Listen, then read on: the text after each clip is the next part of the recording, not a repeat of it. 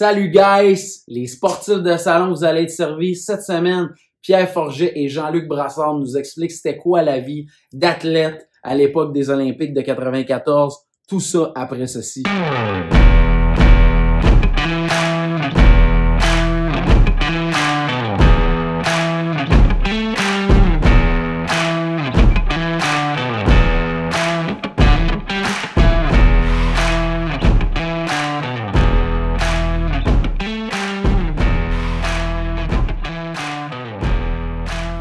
Salut les boys, bienvenue au Sportcaster, ça va bien? bien, merci. oui. Hey, pour vrai, c'est une grande journée aujourd'hui parce qu'on va parler de ski boss, on va parler d'amitié et de chum, de voyage de ski.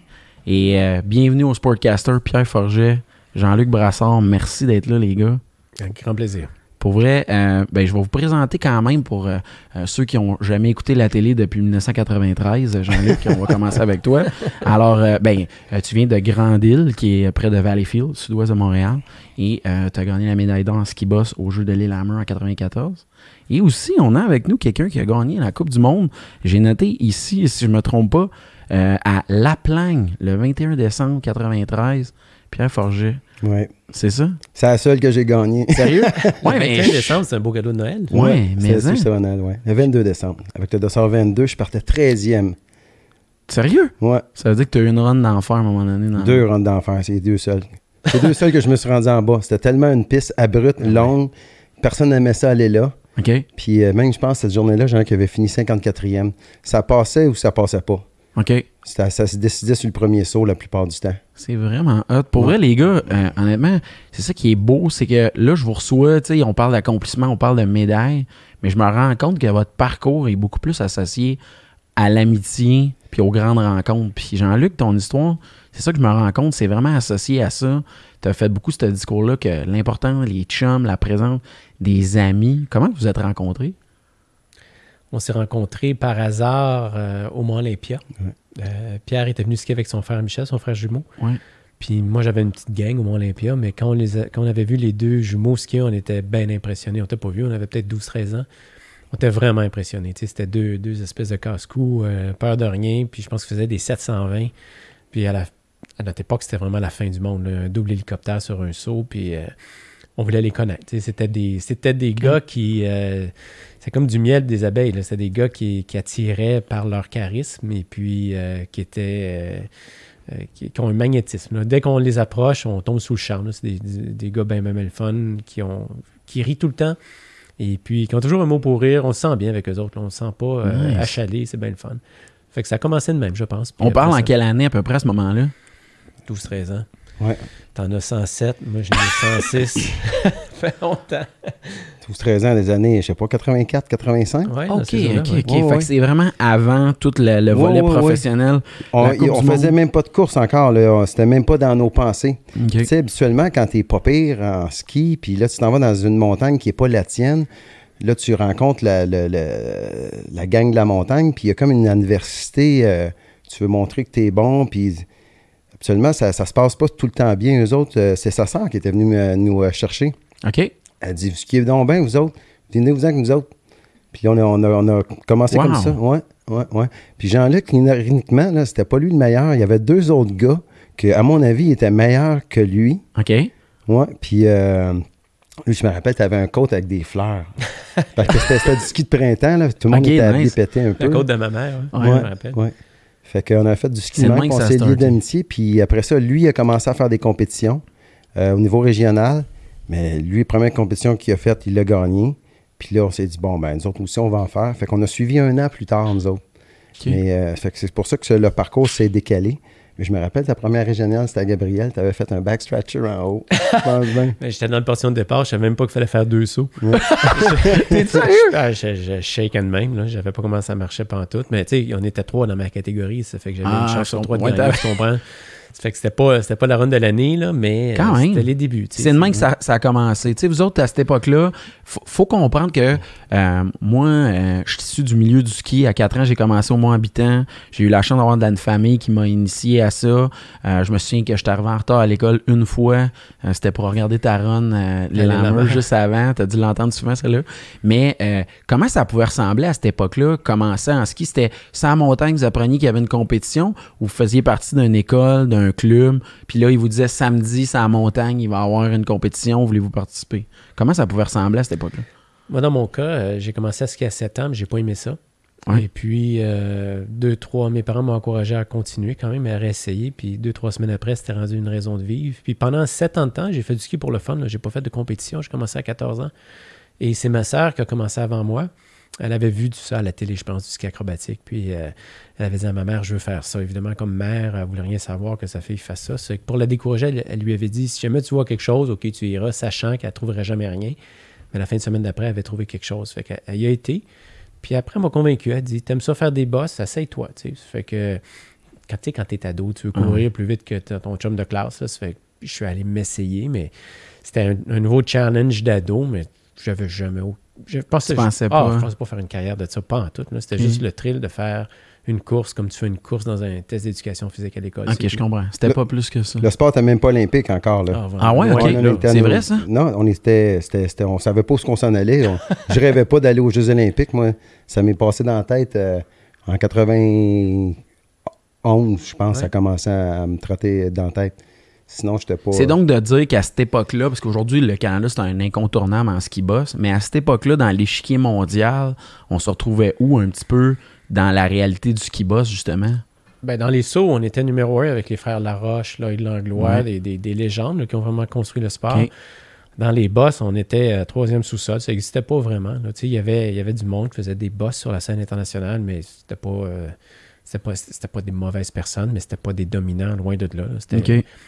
Mes idoles, moi, c'était pas des Canadiens, c'était des gens de l'étranger que je voyais sur vidéo, mais moi non plus, jamais rêvé aux Jeux olympiques pas avant, pensé à ça. avant que même. J'ai jamais pensé aux Jeux Olympiques que j'étais pour y aller avant que quelqu'un me dise Tiens, voilà ton billet pour aller aux Jeux Olympiques. Ça fait que j'ai jamais. Avant eu- ça, c'était pas parti de. Puis je suis bien content de ne pas avoir eu cette espèce de pression-là de dire il faut que j'aille aux Jeux Olympiques. Ouais, ouais, Euh, je comprends. Là, j'avais du fun à, à faire des courses, tout simplement. Puis chaque palier était le palier le plus dur de ma vie. là. Les courses euh, provinciales, c'était la fin du monde. là, contre les gars de Bécomo, plus grands, plus gros, ceux de Québec, ski au Mont-Saint-Anne. C'était c'était drôlement impressionnant. Ça fait que j'ai jamais pensé me rendre. Ça a commencé de même. Ouais, ouais. Puis c'est quand, à un moment donné, que ça devient comme une équipe nationale? À quel moment, tout d'un coup, on, on devient, on fait partie d'une équipe, on se côtoie, on rassemble les meilleurs? Qu'est-ce qui se passe pour que ça se produise? Ben, je pense qu'avant de se rendre là, je dirais il y a quelque chose quand même, je pense, qui est bien important. Euh, c'est que on, on était dans le même club au Mont-Gabriel. OK. Puis on avait un, un entraîneur qui était peut-être pas le meilleur technicien au monde, mais c'est pas grave. là. Tu sais, quand tu as 13-14 ans, là, c'est pas important. Ça. Ça, ça se met en place tranquillement. Mais on avait un entraîneur, on va le nommer, il s'appelle Yves Terrien. Ouais. C'est un gars qui a toujours mis le, le plaisir de l'avant puis l'esprit d'équipe. Cool. Puis on avait des moyens euh, nuls, là. zéro, zéro moyen. Alors lui, il avait une vieille auto américaine, scrap. À un moment donné, il est arrivé avec des balles de foin. euh, C'est nous autres qui les avaient amenés de, de- de- de notre ferme. Ah ouais? Oui, c'est nous autres qui avaient La amené. ferme des balles- familiale? Oui, on avait amené des balles de foin, justement, je m'en allais là. Puis on avait fait notre site d'absorption. Ça fait comme entraînement, il stationnait en bas du, du, du Mont-Gabriel. Puis notre entraînement, c'était de monter les balles de foin dans la pente, puis pelleter nos bosses. Puis tout le monde, tout le club participait. là. On s'encourageait les uns les autres pendant qu'on pelletait. Il y en avait qui se préparaient à monter. On prenait même pas le télésiège parce que l'entraîneur nous avait dit si vous montez à pied, vous allez encore plus vous entraîner. Fait que tu sais, on est dans le- l'esprit euh, Rocky Balboa, là, Ouais. à l'ancienne. Mais on s'entraînait, puis on avait du fun à faire ça, mais sans s'en rendre compte, on, on s'entraînait en faisant ça. Puis surtout, on développait un esprit d'équipe. On montait à pied à côté des sites, ça fait qu'on s'encourageait, let's go, t'es capable. Nouveau challenge, puis euh, un double saut pour passer les bosses plutôt que les absorber. Des exercices d'équilibre, on absorbait avec nos bâtons sur nos pouces pour. euh, fallait pas que les bâtons tombent. Ok, ce qui- je ça paraît niaiseux, mais quand même, quand ça va vite, ça va vite. là. Puis on a développé une, euh, un esprit d'équipe extraordinaire, tu sais, à, à s'entraider comme ça. Puis, Puis à se pousser l'un l'autre, là. ben oui. Parce que là, lui, lui euh, il va un petit peu plus vite. Lui, il va un peu plus loin en haut. Puis là, moi et mon frère jumeau, Stéphane Rochon, en haut. On est capable. Fait que tout le monde se pousse, tout le monde se pousse. Puis là, un moment donné, ben, il y en a 4-5 qui ont sorti du lot. Puis d'ailleurs, le Mont-Gabriel est devenu la pépinière dans le nord pour sortir les meilleurs Ok. skieurs de boss. Sérieux? Ben oui. ben Mais oui. d'ailleurs, il n'y a jamais un club encore à ce jour, aujourd'hui, un club d'un centre de ski qui a envoyé autant d'athlètes à l'équipe nationale. C'est toute partie d'une mini-montagne minuscule que aujourd'hui on ne porte pas trop d'intérêt, mais tu sais, quand tu es jeune, tu n'as pas besoin de grand-chose. Tu as juste besoin d'avoir le goût d'y aller, puis ça suffit. Le reste, c'est de la créativité, Ouais, puis je tu mets comprends. ça en place. là. Vous autres, vous tripiez, là. Vous sentiez que vous défrichiez quelque chose. Considériez-vous à cette époque-là comme des gars de sport extrême? C'était-tu considéré comme un sport extrême comme on voit aujourd'hui du monde sauter des cliffs ou euh, faire du bungee, des affaires en main? C'était-tu considéré comme des rebelles de la montagne? là? Ah ben, à cette époque-là, je te dirais que oui, mais aujourd'hui, tu regardes ce qui se fait, puis moi, je dirais tout le temps, toi, fois que je vois une folerie sur euh, de Red Bull qui se fait présentement, Ouais, ouais, j'y envoie à lui, puis je marque twist, twist, twist. ça n'a plus d'allure, les jeunes, ce qu'ils font aujourd'hui. Puis encore là, il y, a- y un- il y a un dark side à tout ça, c'est qu'il y en a qui se plantent, là, puis qui se plantent sérieusement, puis qui sont en chaise roulante pour être... euh, pour, être- pour avoir une shot, une shot vidéo, puis qui vont les rendre euh, famous, mais qui, qui se plantent d'aplomb. Moi, knock on wood, je me suis jamais planté. On a fait des foleries qui étaient calculées comme extrêmes à l'époque, mais ça n'a plus rien à voir. Là. moi, Avec, euh, moi, je pense que je suis le dernier gars qui a gagné une Coupe du Monde avec une simple une double. Des manœuvres dans les sauts. hein. Ouais. Si je ouais. vous montre cette photo-là, Monsieur X, si on pouvait envoyer après une photo, je voudrais pas partager ça si c'est possible, si ça vous rappelle quelque chose. Parce que vous avez parlé des chums, vous avez parlé de l'équipe à l'époque. Euh, ça veut dire que ça avait un rôle important pour vous autres. Là, vous n'aviez pas le sentiment que vous alliez vous entraîner. Vous alliez voir votre gang. On voyait les- le monde avec vous autres. On- tout était inventé, puis c'était le fun à inventer. Ça- c'est- C'était de la créativité, on jouait.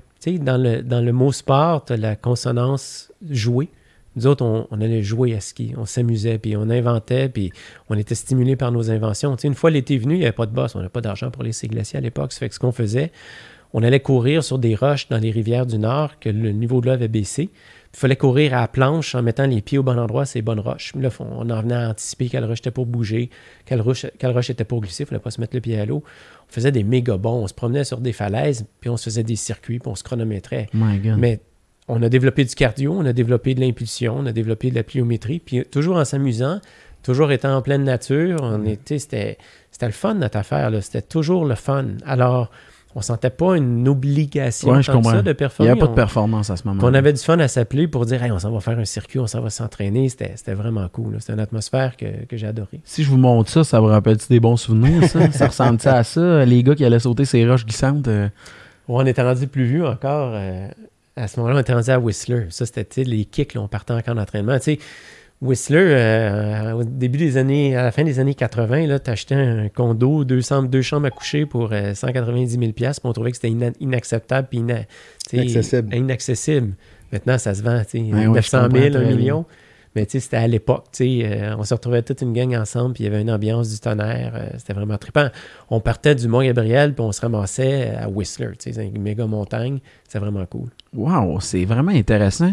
Moi, tout le volet, euh, dire que, tu sais, pourquoi le plus le ski boss à l'époque que, mettons, le Super G ou les autres expériences de ski qui s'approchaient énormément de ça quand même, qu'est-ce qui vous avait attiré le plus dans la bosse, euh, Ben, le- précisément? Les sauts. Moi, c'était les sauts. Ouais. Puis le dynamisme, puis c'est... Je trouve que chaque sport a un type de personnalité que, que- que qui va attirer un certain type d'athlète. Puis, euh, ironiquement, là, on fait beaucoup... En tout cas, moi, je fais beaucoup de quêtes. Jean-Luc a commencé, mais là, vu qu'il est rendu papa, il en fait un peu moins.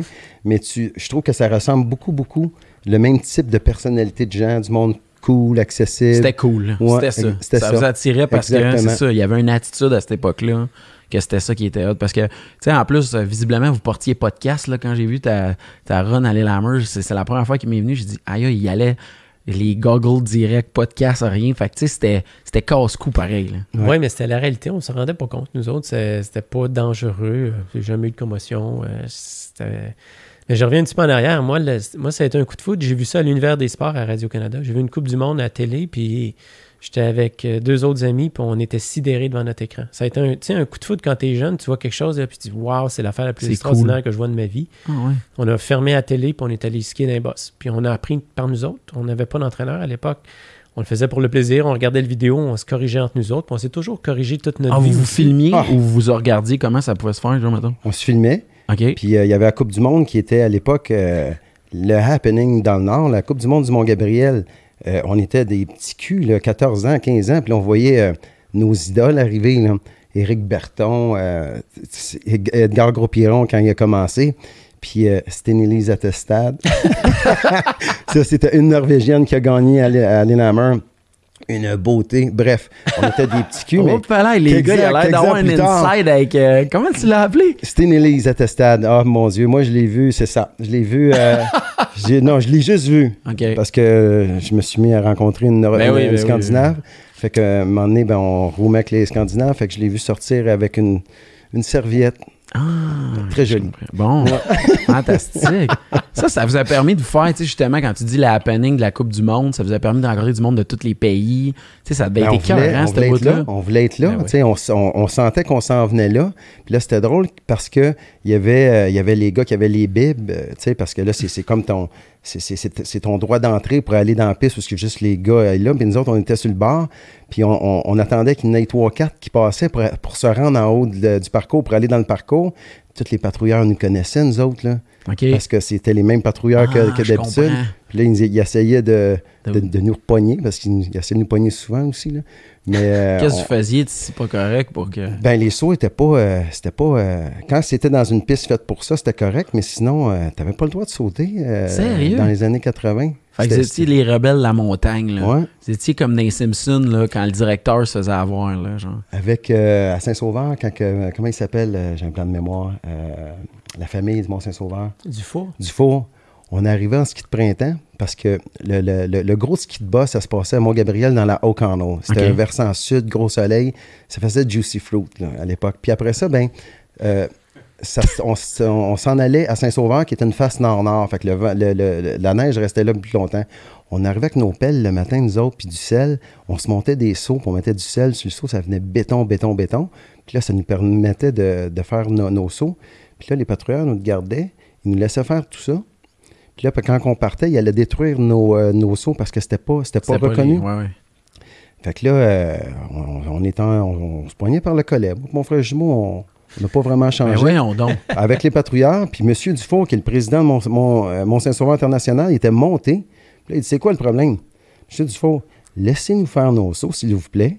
On vous fait un spectacle gratis, puis vendez de la bière. Tu t'es pas fou, toi? wow! ouais. Fait que ça a commencé, puis là, ils font des pistes de boss. Ben oui, c'est connu. à Drette, heure. drette, drette, drette devant euh, l'enceinte principale. Fait que t'es en train de me dire qu'à 14-15 ans, c'est toi qui disais au président de la montagne de dire là, là, il serait peut-être temps que vous nous laissiez faire nos Ouais. sauts, puis vous direz à un monsieur d'aller vendre de la bière dans la montagne. Ouais. C'est Mais hein? C'était pas l'idée d'être rebelle pour être volontairement rebelle. C'était juste qu'on aimait ça. Puis Mais on, oui, je on aimait ça sauter, puis on aimait ça skier, tout simplement. Puis l'attrait, pourquoi pas le ski alpin? Moi, c'est parce que j'avais un coup de foudre pour les boss. Je comprends. Je trouvais ça cool. Puis je trouvais aussi qu'il y avait une espèce de lourdeur. Je regardais les skieurs alpins, puis c'était beaucoup, euh, tu sais, question look, et puis question de... Il y avait beaucoup de, de trucs de paraître, peut-être. Plus que dans la bosse, OK? Ouais, ben nous on était tout croche, on n'avait pas une scène, puis euh, tu sais, c'était, c'était drôle notre affaire, mais c'était cool, c'était une grande famille, tu sais. C'était pas volontaire non plus à cet âge-là, mais c'était juste que c'était ça qui nous plaisait, tout simplement, puis on a eu beaucoup de plaisir à faire ça. Tu sais, encore aujourd'hui, euh, il y a des courses, que, des courses super importantes que, que j'ai gagnées, que j'ai oubliées, mais je me rappelle de mes années au Mont-Gabriel, je me rappelle de mes chums, tu sais, c'est ça qu'on se rappelle C'est le meilleur souvenir au final. C'est comment ça a commencé, Ben, les amis. l'enthousiasme, tout ça. puis- Tu sais, c'est- pas compliqué, hein, ces affaires-là. On, on est dans une société où on met tout l'accent sur les résultats, puis les accomplissements, puis le palmarès, puis c'est ça qui flash, en bout de. Non, ouais, je comprends. Mais si je te demande, tu te souviens-tu de tes notes d'école? Tu te souviens-tu de tes notes au secondaire? Non. Tu t'en rappelles pas, mais tu te rappelles de tes amis à l'école primaire. Tu sais, pas toute la classe, mais tu t'en rappelles. Tu te rappelles de ceux que tu as niaisé, que tu n'aurais pas dû niaiser aussi. Tu sais, comme quoi, il faut que tu fasses hein? attention à tes amis aussi. Ça fait que les résultats, c'est un peu ça. À un moment donné, quand tu les vis, tu veux en avoir parce que tu sais que c'est important, c'est ta raison d'être comme coureur, puis tu veux toujours en avoir plus. À un moment donné, plus, plus, plus, là, ça si on, si on amène ça à l'aspect monétaire, ça te prend combien de millions pour être content? Ouais, ouais, tu- ouais. Une fois que tu as trois bateaux toujours- puis 22 Ouais, télés, ouais. là, t'es-tu plus heureux que quand tu es dans un chalet à pêche Hein, pour oui, rien avec tes chums? On est toujours surpris de voir les gens riches de dire, ben, va vivre, là, lâche le, relax, là. Ben, c'était ça, nous autres, qu'on vivait. On vivait l'es- l'esprit de gang, puis on s'encourageait, puis on, on était, nous autres, pas mal surpris de se retrouver sur les Coupes du Monde. Puis à l'époque, avec tous les autres pays, c'était la même affaire. Il y avait beaucoup d'entraide. Euh, on s'entraidait. on- Moi, je pense que, à part mes, mes amis du Mont-Gabriel sur l'équipe nationale, j'avais plus d'amis sur l'équipe française avec qui j'avais plus d'affinité que mes coéquipiers du reste du pays qui avaient une différence, mettons, là, que c'était pas tout à fait pareil. Mais encore aujourd'hui, oui, je suis content de mes résultats, mais je suis surtout content de toute l'amitié que j'ai amenée avec moi. Quand je retourne skier dans les Alpes, je retourne chez mes amis, c'est super le fun. Ça fait que, tu sais, c'est la plus belle victoire, c'est celle-là, Ben c'est oui. l'amitié parce qu'elle n'arrête pas de redonner. Quand je vous entends parler, vous me faites penser beaucoup. J'ai écouté énormément de documentaires de surf, de skateboard. Vous avez eu le volet que les gens se souviennent comment ça a commencé, puis vous avez fait partie de ça, puis vous êtes fait des amitiés à travers tout ça. Fait ça, c'est ça qui est le plus cool, effectivement. Puis je trouvais que le côté un peu casse-cou rendait ça que c'est associé à la jeunesse. C'était comme, tu sais, vous- vous essayez des nouvelles affaires parce que au début, les sauts que vous faisiez, c'était quoi, mettons, tu sais, faire un backflip, c'était-tu facile? C'était quoi, mettons, les premiers jumps que vous, que vous envisagez? la première fois qu'on a fait des backflips? C'est lui première- qui en a fait en premier. Ouais. Ah ouais? Ben oui, on était rendu, euh, on était euh, d'un top au monde. Ben lui, il était champion olympique. Puis là, les Français, ils nous tapaient des backflips en pleine face, mais des méga backflips, pas tout le temps dans les bosses. Là, j'ai dit à Jean-Luc, on était à, on était à Meringen, en Mhm. Suisse. Là, je disais, Hey, on, est des- on est les meilleurs skieurs du Canada, puis on fait pas de backflip. J'adore que tu dises ça, Pierre. Tu disais ça ouvertement. Hey, nous autres, là, on est les meilleurs skieurs au Canada. Puis on fait pas de backflip. Puis là, il y avait une libre devant nous autres. J'ai dit, je te règle ça direct là. Sérieux? Ouais, ça s'est passé de même? Ça s'est passé de même. Paf! C'est niaiseux, c'est plus facile qu'un 360. Puis là, on s'est mis à faire des backflips partout. Sérieux? Mais là, un coup de que lui briser l'a fait, comment toi tu te sentais? Il vient de Ah, le claquer, je- tu lui dis, il faut Lui, que il j'y a peur de aille. rien, c'est vraiment un cowboy, là. Ça fait qu'il est parti, puis il en a fait un. Le premier était peut-être pas un, il n'y aurait pas eu un, un 10 d'Alexandre Despatie, mais c'est pas grave, ça a passé. C'est juste de briser la glace. Maintenant, après ça, la pression, quand t'es le deuxième, il faut que tu y ailles. Là. C'était toi le deuxième? Puis, T'es allé? euh, ah ouais, ça fait que tu y vas. Puis tu finis par y aller. Ouais. Puis tu te dis, voyons, c'est pas si compliqué que ça. C'est c'est vraiment trippant. Ah ouais. Fait que là, vous autres, c'était ça, c'était de l'essayer. Puis c'est ça, il y avait toute la notion de blessure. De... Tu peux pas avoir peur, là. Tu sais, quand tu y allais, il fallait que tu y ailles à fond. Là, ouais, mais tu prenais, tu, tu choisissais des conditions. Parce un Ouais. moment donné, les backflips sont venus. Puis euh, là, il y a eu le back une vrille. Puis ça aussi, c'est moi le premier qui l'a eu. Sérieux? Mais il y a eu, euh, j'étais sur, euh, j'étais avec euh, un, un Ontarien, il venait, il venait de neiger 3 mètres de neige, on était à une condition parfaite pour te péter la gueule sans te péter la gueule. Ok, ouais. Fait que là, il y avait une roche. J'ai dit, on, essaye ça ici. Jay, part en premier, mais lui, il s'est perdu dans les airs, il avait l'air d'un chat qui essayait de revirer de bord. Il a tombé carrément sans tête. Je me rappelle Dezovic qui montait avec Peter Judge. J'avais fait mon back and vrille, mais c'était pas d'une piste de boss. Là. Je n'ai refait trois autres après, puis ça a été terminé. Euh, J'ai eu mon rush, mais toi, t'es passé dans les bosses. Ben, ça devient un autre challenge. Tu, vas à un autre niveau, tu essaies d'aller un petit peu plus haut, un petit peu plus haut. Tu pousses toujours tes limites finalement, mais ce, que- ce qui est important, c'est qu'on était rendu là. Quand on a fait des backflips, Ouais. on était rendu là. On, on- Vous l'aviez confiance, vous aviez bâti votre confiance. on avait un sens d'orientation spatiale. Le- ça a l'air de la cascade, c'était assez improvisé à l'époque, mais il, il y avait une progression. on n'arrive pas là du jour au lendemain. Il y a quand même une progression. Puis, à un moment donné, tes skis deviennent la, poursuite de ton corps. Là. Ça fait que tu, tu sens tout. là. Tu sais où te retrouver, comment te retrouver. Ça fait que ça devient naturel. C'est pas, je dirais pas un petit gars qui fait du ski pour la première fois, et lance-toi puis essaye-toi. Je là, comprends. étape par étape. À cette époque-là, ce move-là, on s'entend que le Cossack, qui était ton move signature, si j'ai bien compris, euh, qu'est-ce, comment, comment t'en es venu à développer ça entre vous autres? Vous deviez de vouloir vous dire, on va faire une nouvelle figure. Fait- comment ça se passe, ce processus-là de création? De, Mais ça, ça existait. C'est un Norvégien qui faisait ça, euh, Hand Ok. Single-Sided. Ouais, hein. ouais. Il faisait ça. C'est une super niaiseux à faire. C'est un des moves les plus niaiseux qu'il n'y a pas sur Terre à Ben, faire. là, je te regarde puis je trouve vraiment pas ça niaiseux. non, non, mais Je- c'est juste que ça prend de la flexibilité, puis ça, c'est long. Puis c'est plate, puis ça fait mal. Mais il y a un été, moi, j'étais vraiment pas flexible. Au début de l'été, je me suis dit, là, il faut que je devienne flexible. Ça m'a pris, euh, je m'étirais euh, 40 secondes à une minute à chaque jour dans le gazon chez mes parents, à chaque jour pendant un été de temps. Ça m'a pris trois mois. Puis je suis devenu pas mal flexible. Puis ce saut-là, ben, ça devenait super facile à faire. Puis en étant flexible, ben, ça donnait beaucoup. D'amplitude. Il y avait un effet wow, tu sais. Ouais, je comprends. Je- c'est super niaiseux à faire. C'est plus facile que n'importe quoi.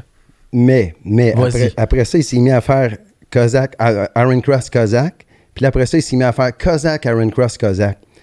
C'est Le seul, la seule raison pourquoi c'était juste lui qui faisait ça, c'est parce que c'était dur. C'était dur. Sérieux? Ça prenait des abdominaux de béton. C'était le seul à faire ça. Ça prenait un envol et c'était le seul à faire ça. Lui, là, il se faisait 600 setups sans arrêter s'il voulait quand il avait euh, 20 ans. Ah, ouais. 6 ou 800. je m'étais rendu là. Je, Ouais. mis les- moi, je comptais les setups, je les comptais plus. Je, je mettais un timer. Je disais, OK, je fais 15 minutes de setup. Là. Aïe, aïe. Je Ouais. partais. Mais Puis c'était dans l'optique de faire le move. T'as dit Kozak, Iron Cross, Kozak. Mais c'était le seul à faire ça. Puis c'était- moi, je trouve que c'est une des plus belles figures euh, jusqu'à date, malgré que là, les gars, ils font, c'est écœurant ce qu'ils font.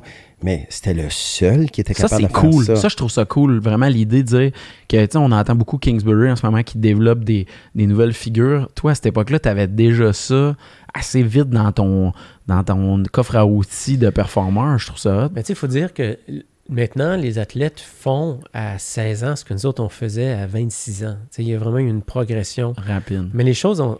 Tu sais, dans ce temps-là, on était euh, 16 athlètes pour un coach. Maintenant, ils sont, euh, sont 2, 3 athlètes par coach, sinon du one by one. Tu sais, ça fait que la progression est beaucoup plus rapide maintenant, mais moi, je regrette pas du tout ma- notre période de temps Ben non, où on compétitionnait parce Ben que. oui. À un moment donné, tu sais, 16 athlètes pour un coach, là, le coach est en train de parler, il y en a deux dans le line-up en haut, toi, tu arrives en haut, tu dis, ça me tente-tu d'attendre 15 minutes pour qu'il me voit descendre? Ça fait que là, bon, on descendait, puis on se corrigeait, puis ah, Pierre essaie de faire ça, puis hey, Jean-Luc essaie de faire ça, puis ça, passe-les de même, puis on, se pratiquait entre nous autres, puis on apprenait à analyser nous autres mêmes aussi. Ça fait que ça nous a donné beaucoup de, confiance en soi aussi, de ne pas toujours dépendre d'un entraîneur pour prendre des décisions, parce a des fois, tu es en haut de la pente, là, puis le gars devant toi, il vient de se tirer une run de l'enfer, puis tu sais que ce que tu as pratiqué, c'est pas de niveau, mais tu as, 15 secondes là, pour changer de décision, puis il faut que tu sois capable de l'assumer, ta décision aussi. La journée qu'il a gagné sa course, la pente de la planque, c'est une espèce de face de singe. Il n'y a personne qui se rendait en bas. Dès que tu perdais le contrôle, tu sortais dans la clôture. C'était trop à pic, c'était raide.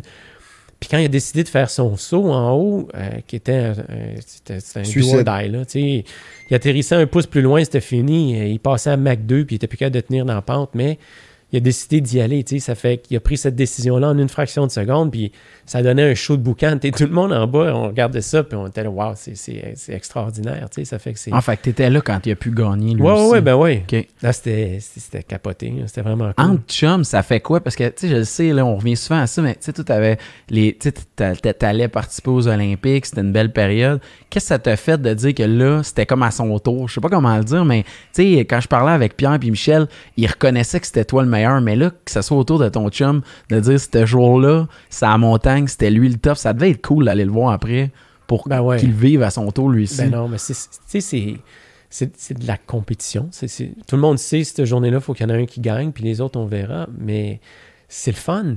C'est le fun de partager le feeling. Ben ouais, tu sais, c'est- c'est comme un feeling, je sais pas. euh, oui, c'est pas toi, mais c'est pas grave. T'es es content pour ton chum. puis ce qui est le fun dans notre équipe, c'est que je pense que tout le monde a gagné au moins une Coupe du Monde dans sa vie. Ça, c'est Ça malade. fait que, ça. tu sais, on se l'est échangé de temps en temps. Puis, euh, puis c'est bon que, c'est- c'est sain qu'il y ait d'autres d'autres gagnants. Puis c'est parfait, c'est- c'est trippant de, de voir, de voir quelqu'un heureux, là. Tout le monde rêve à ça. Puis de voir quelqu'un qui, avec ce bonheur-là, de le gagner, c'était c'était- c'était- c'était vraiment trippant. Ça te touche, hein, de penser Ouais, à ça. ah oui, Je oui. trouve ça fucking beau parce que, tu sais, de dire dans la vie, là, vivre des victoires, partager ça, on le sait entre nous autres, que ça fait, moi, j'ai joué dans du sport d'équipe, puis tu sais, de se dire que tu recroises ces gens-là des années plus tard, puis tu le sais, ah, ce jour-là, on a été champion au football à telle affaire. Je trouve ça beau, justement, comme tu dis, de l'avoir partagé.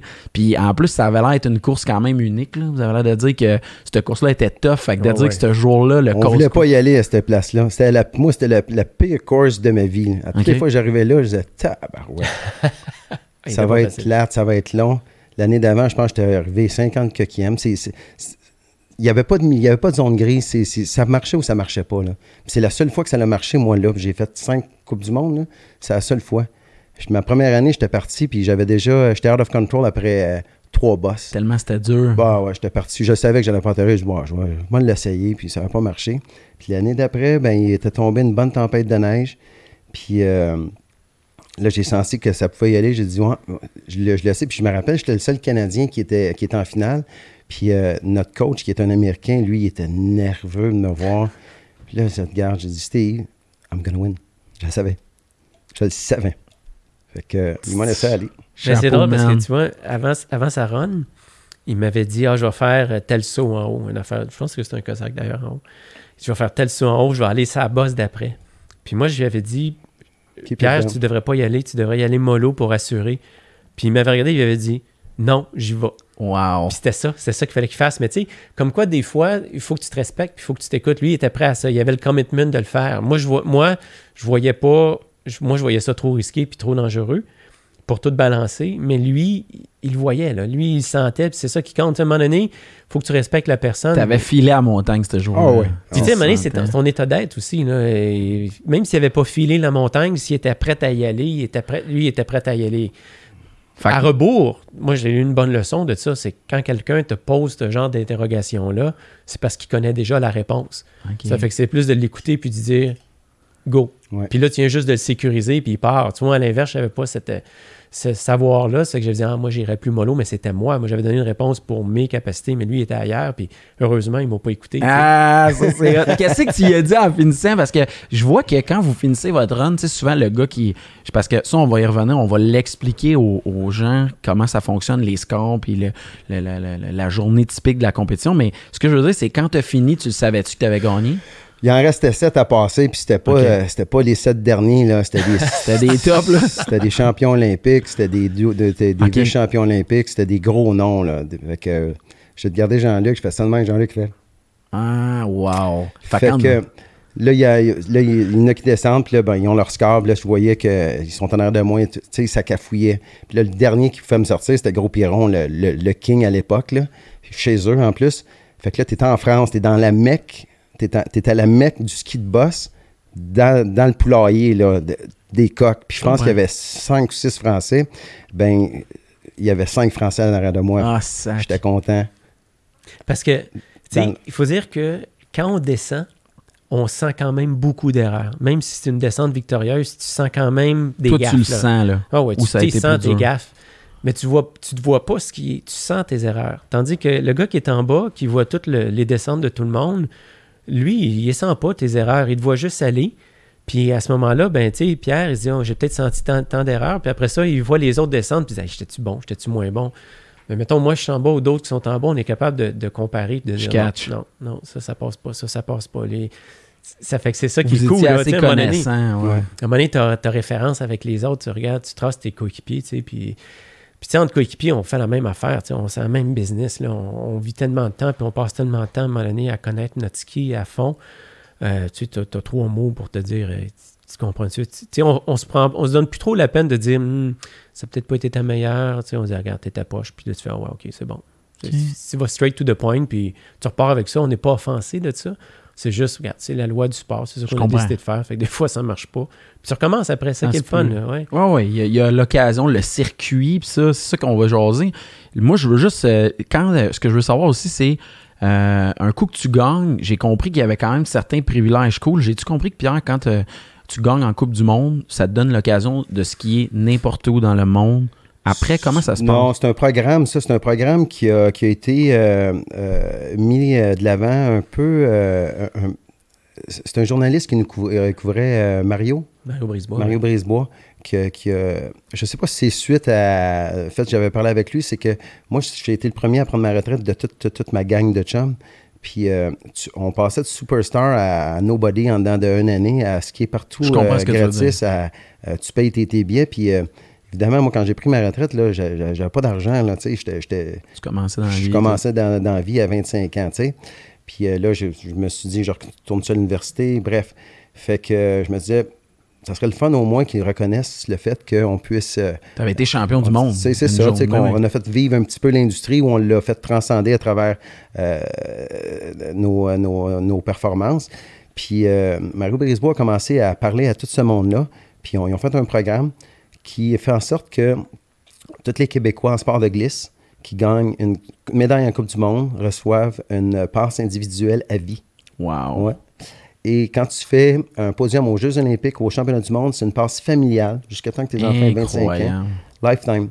Ouais. Puis c'est né- quand tu dis ça, c'est n'importe où. Au Québec. Au Québec, ok, je comprends. C'est quand même très bon, là, Ah, on va se le dire. Mais moi, ça, je trouvais ça cool comme. C'est parce qu'il y a une reconnaissance là-dedans que je trouve vraiment hot, là. Tu sais, dire qu'à quelque part, tu continues de dire que tu fais. Tu, tu, tu- tu restes dans ce milieu-là, puis tu transmets la passion en plus de t'impliquer encore. Ouais. On s'entend que le 100$ piastres qu'on sauve, ben moi, je l'investis dans le bar de la Dans mon. je je m'attendais. On arrive là. Mais, tu sais, en parlant de bar, j'ai oublié ce que je voulais dire. Mais euh, il faut dire aussi qu'on était chanceux au Québec parce qu'on avait des médias francophones qui parlaient de nous autres. Tu sais, c'est cool. À l'époque, au Canada anglais, personne ne parlait de nous autres. là. Nous autres, c'est au Québec, on parlait de nous autres parce qu'il y avait comme un, il y avait un background de ce sport-là à cause surtout, surtout des sauteurs acrobatiques. Puis, euh, tu sais, il n'y a pas de médias électroniques, là, c'était les journaux. Puis on se battait, nous autres, pour avoir deux lignes le lendemain dans le journal. Tu gagnes une épreuve de Coupe du Monde, c'est hot, mais on se battait pour avoir deux lignes dans, dans les journaux. Puis après ça, ben, ce qu'on ne sait pas, c'est que quand on gagnait des, des Coupes du Monde, quand on faisait des performances, on n'allait pas à un hôtel 5 étoiles. Nous autres, on était dans les appartements, on se faisait manger, tout. Puis, mais quand on gagnait une épreuve, euh, on prenait notre sac, notre paire de ski d'espère, on mettait ça dans une vanne, puis nous débarquait au, au centre de presse de la montagne. Puis là, on passait deux heures à appeler euh, euh, 30 à 50 médias à travers le pays, puis on parlait à des boîtes vocales. Pour promouvoir votre sport. Ben oui, parce que sinon, personne n'en parlait. Ben donc. pendant huit ans de temps, moi, j'ai parlé à des boîtes vocales. Puis là, tu appelles à Toronto, ils n'en ont rien à cirer de toi. Puis là, tu dis, Hey, my name is Jean-Luc. Puis là, tu dis, euh, ouais, j'étais en quelque part. Puis j'ai gagné la course. Puis euh, ouais. Puis là, tu. Il faut que tu trouves quelque chose d'intéressant à dire parce que les journalistes connaissent pas le sport. On n'est plus maintenant. Là. On était à une époque où ski acrobatique, ça sonnait euh, Pierre-Jean-Jacques en parachute. Personne ne parlait de ça. Je comprends. Fait que là, il fallait que tu éduques le monde sans nécessairement les faire sentir pour des caves. Puis là, tu apprends à dire un petit peu de potin, puis un petit peu de, de sightseeing, puis un petit peu d'épreuves. Puis tu, tu parles de tes coéquipiers aussi parce qu'ils sont importants. Puis sans eux, tu peux pas être là. Tu as besoin de tes coéquipiers pour performer. C'est eux autres qui t'aident à te remonter. Puis là, ben, ils ont besoin d'être connus. Eux autres aussi, on marche de commandite. Fait Qui était bon là-dedans, lui, tu sais, faut, faut l'admettre. Lui, il a mis à barre haute à tout le monde qui allait suivre en termes de, de performance parce qu'il il est assez volubile, merci. Là. Tu sais, on est loin des, du traditionnel joueur de hockey de je pense que Ouais, je crois, ouais, que ouais. je pense que je crois. On va patiner plus fort. puis- Fait que c'est lui un petit peu qui est en arrière de tout, tout, tout ça aussi, là, parce que c'est lui, lui il a gagné des Coupes du Monde. là. Puis tout Et- a développé. on t'as savait pas comment faire. Ça fait qu'on apprenait, puis tu sais, il fallait être précis, concis, puis tranquillement, ça a fait des petits, puis ça a fait des petits, puis c'était pas voulu, mais après ça, ça a vraiment fait des petits parce que t'as de plus en plus de, de sportifs amateurs qui s'expriment très bien Ben oui, maintenant, ben oui. qui vendent bien leur salade, tu sais, ça fait c'était de vendre la salade, mais c'est pas tombé du ciel, ça. Ça s'est fait, euh, ça a pris du temps. Ça a pris du temps. Puis quand c'était pas moi, c'était un autre. Puis là, tu revenais à l'hôtel euh, avec tes bas mouillés depuis euh, 7 heures ce matin. Là, il était rendu 8h30 le soir. Puis là, tu repognais la pointe de pizza frette que les autres avaient mangé. Puis on repartait. Puis quand on voyageait entre les montagnes, euh, si la van Volkswagen avait 12 places, ben, il y avait 12 places. Puis il y avait 24 sacs sur le top. Puis euh, ça nous prenait 12 heures changer de place. là. Je me rappelle, à un moment donné, on, est- on, on, est- on montait dans les salles, puis il y avait je sais pas combien de pieds de neige, ça, ça, ça, sa route, ça avançait. Puis on trouve des chaînes, mais pas rien pour attacher les chaînes. Mais Pierre a pris ses lacets de bottes, puis enlevé les lacets de bottes, on a attaché On a monté chaînes. ça au, au lacet, ouais. Puis si, bon, si on montait pas là, on restait cinq jours pognés à, à Ville en bas, à Bourg-Saint-Maurice. Ouais, parce que la route était bloquée. Il bloquait la route après nous autres. Ça fait qu'il fallait monter. Ça fait que Pierre, il Complètement sacrifiait ses lacets, puis on montait. Mais c'était toujours de même. Ouais. Mais Ça faisait partie de l'aventure. c'est ça qui. Tu sais, maintenant, on s'en rappelle de On ça, on est content d'avoir Wow. d'avoir fait ça. C'est cool. C'est des souvenirs de courses. C'est fou, Red. Ouais, c'est Ben vraiment oui, je trouve ça écœurant de nous entendre. Parce que d'ailleurs, je veux qu'on l'explique aux gens. Moi, il faut comprendre que, euh, tu sais, mettons, depuis les sœurs euh, du Four-la-Pointe, euh, euh, Michael Kingsbury, Alexandre Bilodeau, il y a eu un retour vraiment, à- tu sais, comme à l'intérêt un peu de- d'écouter des Coupes du Monde, surtout pour les Québécois. Parce que, tu sais, je vous cacherai pas, moi, je suis un sportif de salon, j'ai parti de ce podcast-là pour m'intéresser. Mais on a énormément de sport. Puis là, c'est un peu l'inverse. Au lieu de promouvoir le sport, c'est comme si tous les sports sont un peu en compétition pour avoir de la visibilité. Puis moi, quand euh, Pierre, euh, grâce à. Moi, je capotais quand j'ai été à Coupe du Monde. euh, Je me retrouve, je suis au Mont-Tremblant avec des légendes du ski. Je suis en train de man- manger une fondue fromage au sommet de la montagne. Puis j'ai fait un appel dans ma vie au sommet d'une montagne. Puis c'était pour appeler ma mère et dire Man, j'ai rencontré Jean-Luc Brassard. Je capotais. Qu'est-ce qu'elle a dit qui? Qui? Qui? Jean-Luc Picard, c'est qui ça? Que- de Star Trek, là. Puis là, on m'a, ce que j'ai adoré, puis c'est ça que je veux qu'on fasse, c'est que je veux vous expliquer une compétition typique, comment ça se passe. Parce que la notion de score, c'est pas clair pour grand monde. Le, le rapport au temps, moi, je, te- je vous le jure, j'écoutais ça, puis je pensais que c'était celui qui allait le plus vite. Parce qu'on l'expliquait pas. Fait que je veux qu'on prenne le temps d'expliquer c'est quoi une compétition typique, comment ça se passe. Allez-y, c'est Vas-y, vas-y, non, ça a changé, les règles, moi, euh, de notre temps, ils ont changé. Ben, euh, maintenant, euh, tu as sept juges. Tu as deux juges pour les deux sauts obligatoires différents que les skieurs doivent faire. Puis tu as cinq autres juges pour la technique, la manière que tu négocies la pente. Parce que si ça serait juste du chronomètre, euh, tu te mets sur l'arrière de tes skis, puis tu te laisses aller en ligne droite, puis ça va taper, là, puis ça va être, ça va être drôle, mais c'est assez dangereux rapide. quand même. Mais Alors, ouais. le but, c'est de démontrer que tu es en plein contrôle de la descente tout en allant à une vitesse maximale possible et en faisant deux sauts différents. Ça fait qu'il y a. euh, ça change un petit peu. Moi, tu vois, maintenant, j'ai arrêté de faire la description des, des, des courses, fait que j'ai oublié un peu, mais c'est quelque chose. Tu as 30% des points maintenant qui sont au saut. Mhm. Tu as 20% à la vitesse. Puis tu as la balance qui est à la technique. Alors, Qui est la manière que tu composes avec la les pente, c'est pas. ça. les- De montrer les- que tu es en contrôle tout le temps. Ou que tu as l'air en contrôle. Ou Parce tu as que l'air, ouais, tu peux faire. Des fois, tu l'es pas. des fois, on avait hâte d'arriver en bas. Tu essaies de s'organiser pour que ça paraisse, en tout Ouais. cas le moins possible. C'est ça que les juges, c'est souvent d'anciens compétiteurs. Puis. Fait que, puis après ça, ben, euh, tu reçois une note, tu reçois tant de points pour tes sauts, euh, tant de points pour ta vitesse, ça c'est automatique. Puis ensuite, c'est l'appréciation des juges.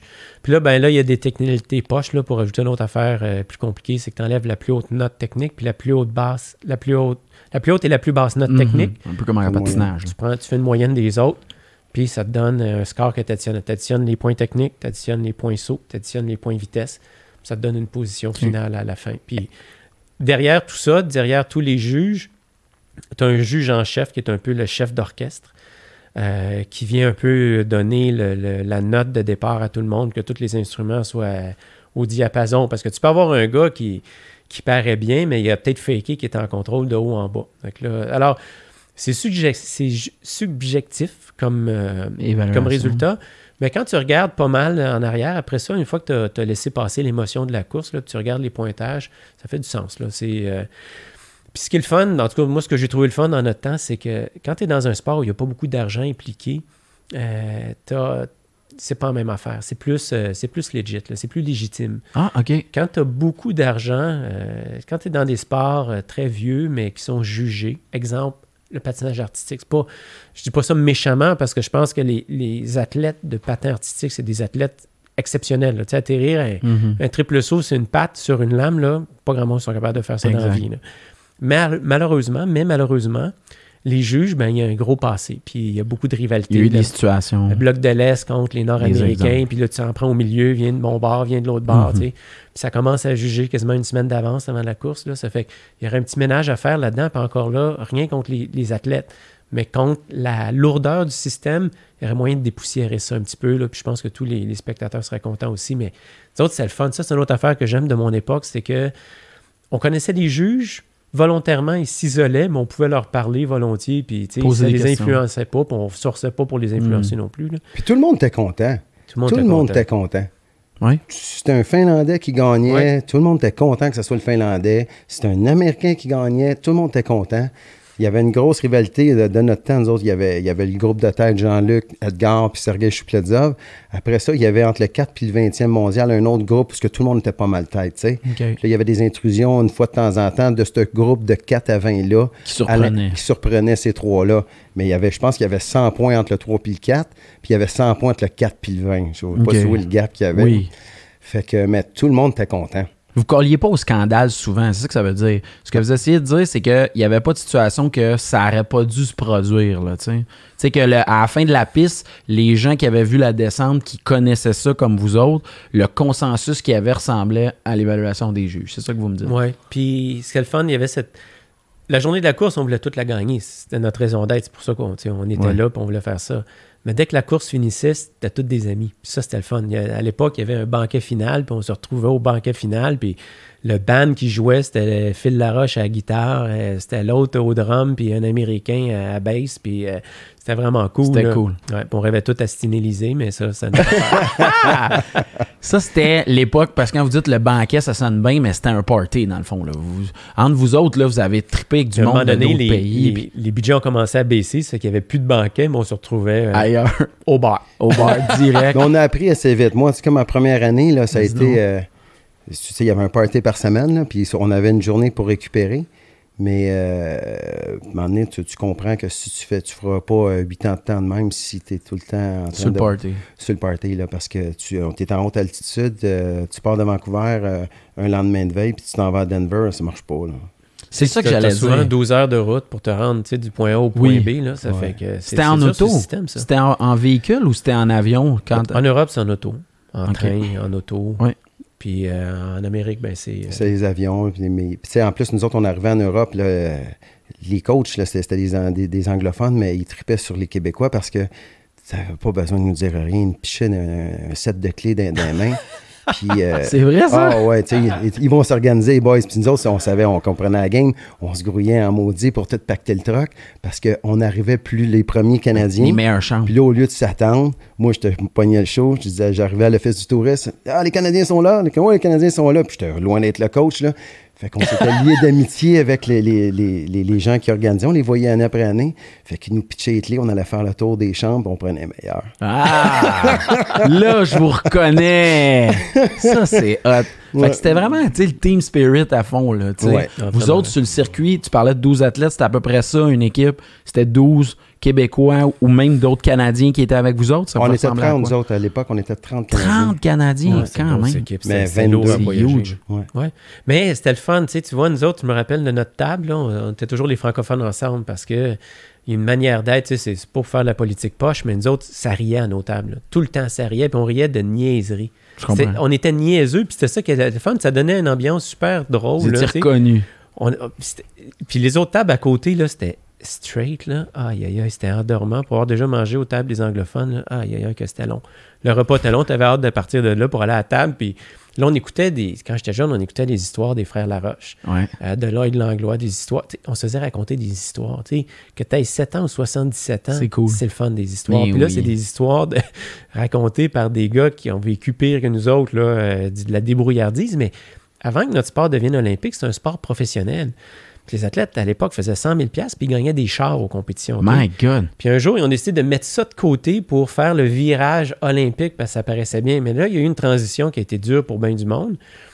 Puis moi, ben, j'étais arrivé, on a profité de cette belle période-là. Moi, j'en ai profité plus les autres parce que je les ai gagnés. Mais quand même, des histoires de, de, de circuits semi-professionnels où tu gagnais des chars. Là, quand on entendait des histoires le soir, on disait Waouh, OK, là, c'était un autre paire de manches. Puis il y avait une certaine nostalgie de tout ça. là. Ça fait que c'était le fun d'entendre ça. Puis on n'était pas jaloux, ou on- était juste curieux de savoir c'était quoi le ski à cette époque-là.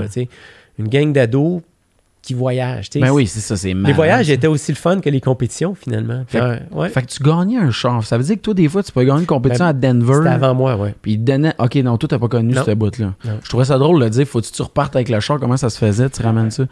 Il y avait des, même des compétitions professionnelles. Quand j'ai pris ma retraite, moi, tu pouvais gambler sur toi au casino.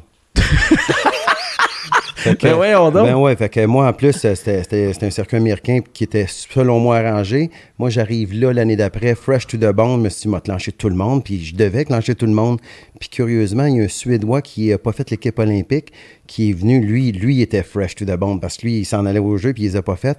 Puis curieusement, tous les draws qu'on ne voyait pas, j'étais tout le temps pairé avec lui, fait qu'il en éliminait un des deux. Ah, je comprends. Fait que j'étais arrivé en Californie à la dernière course, j'avais des A de 15 pour 1.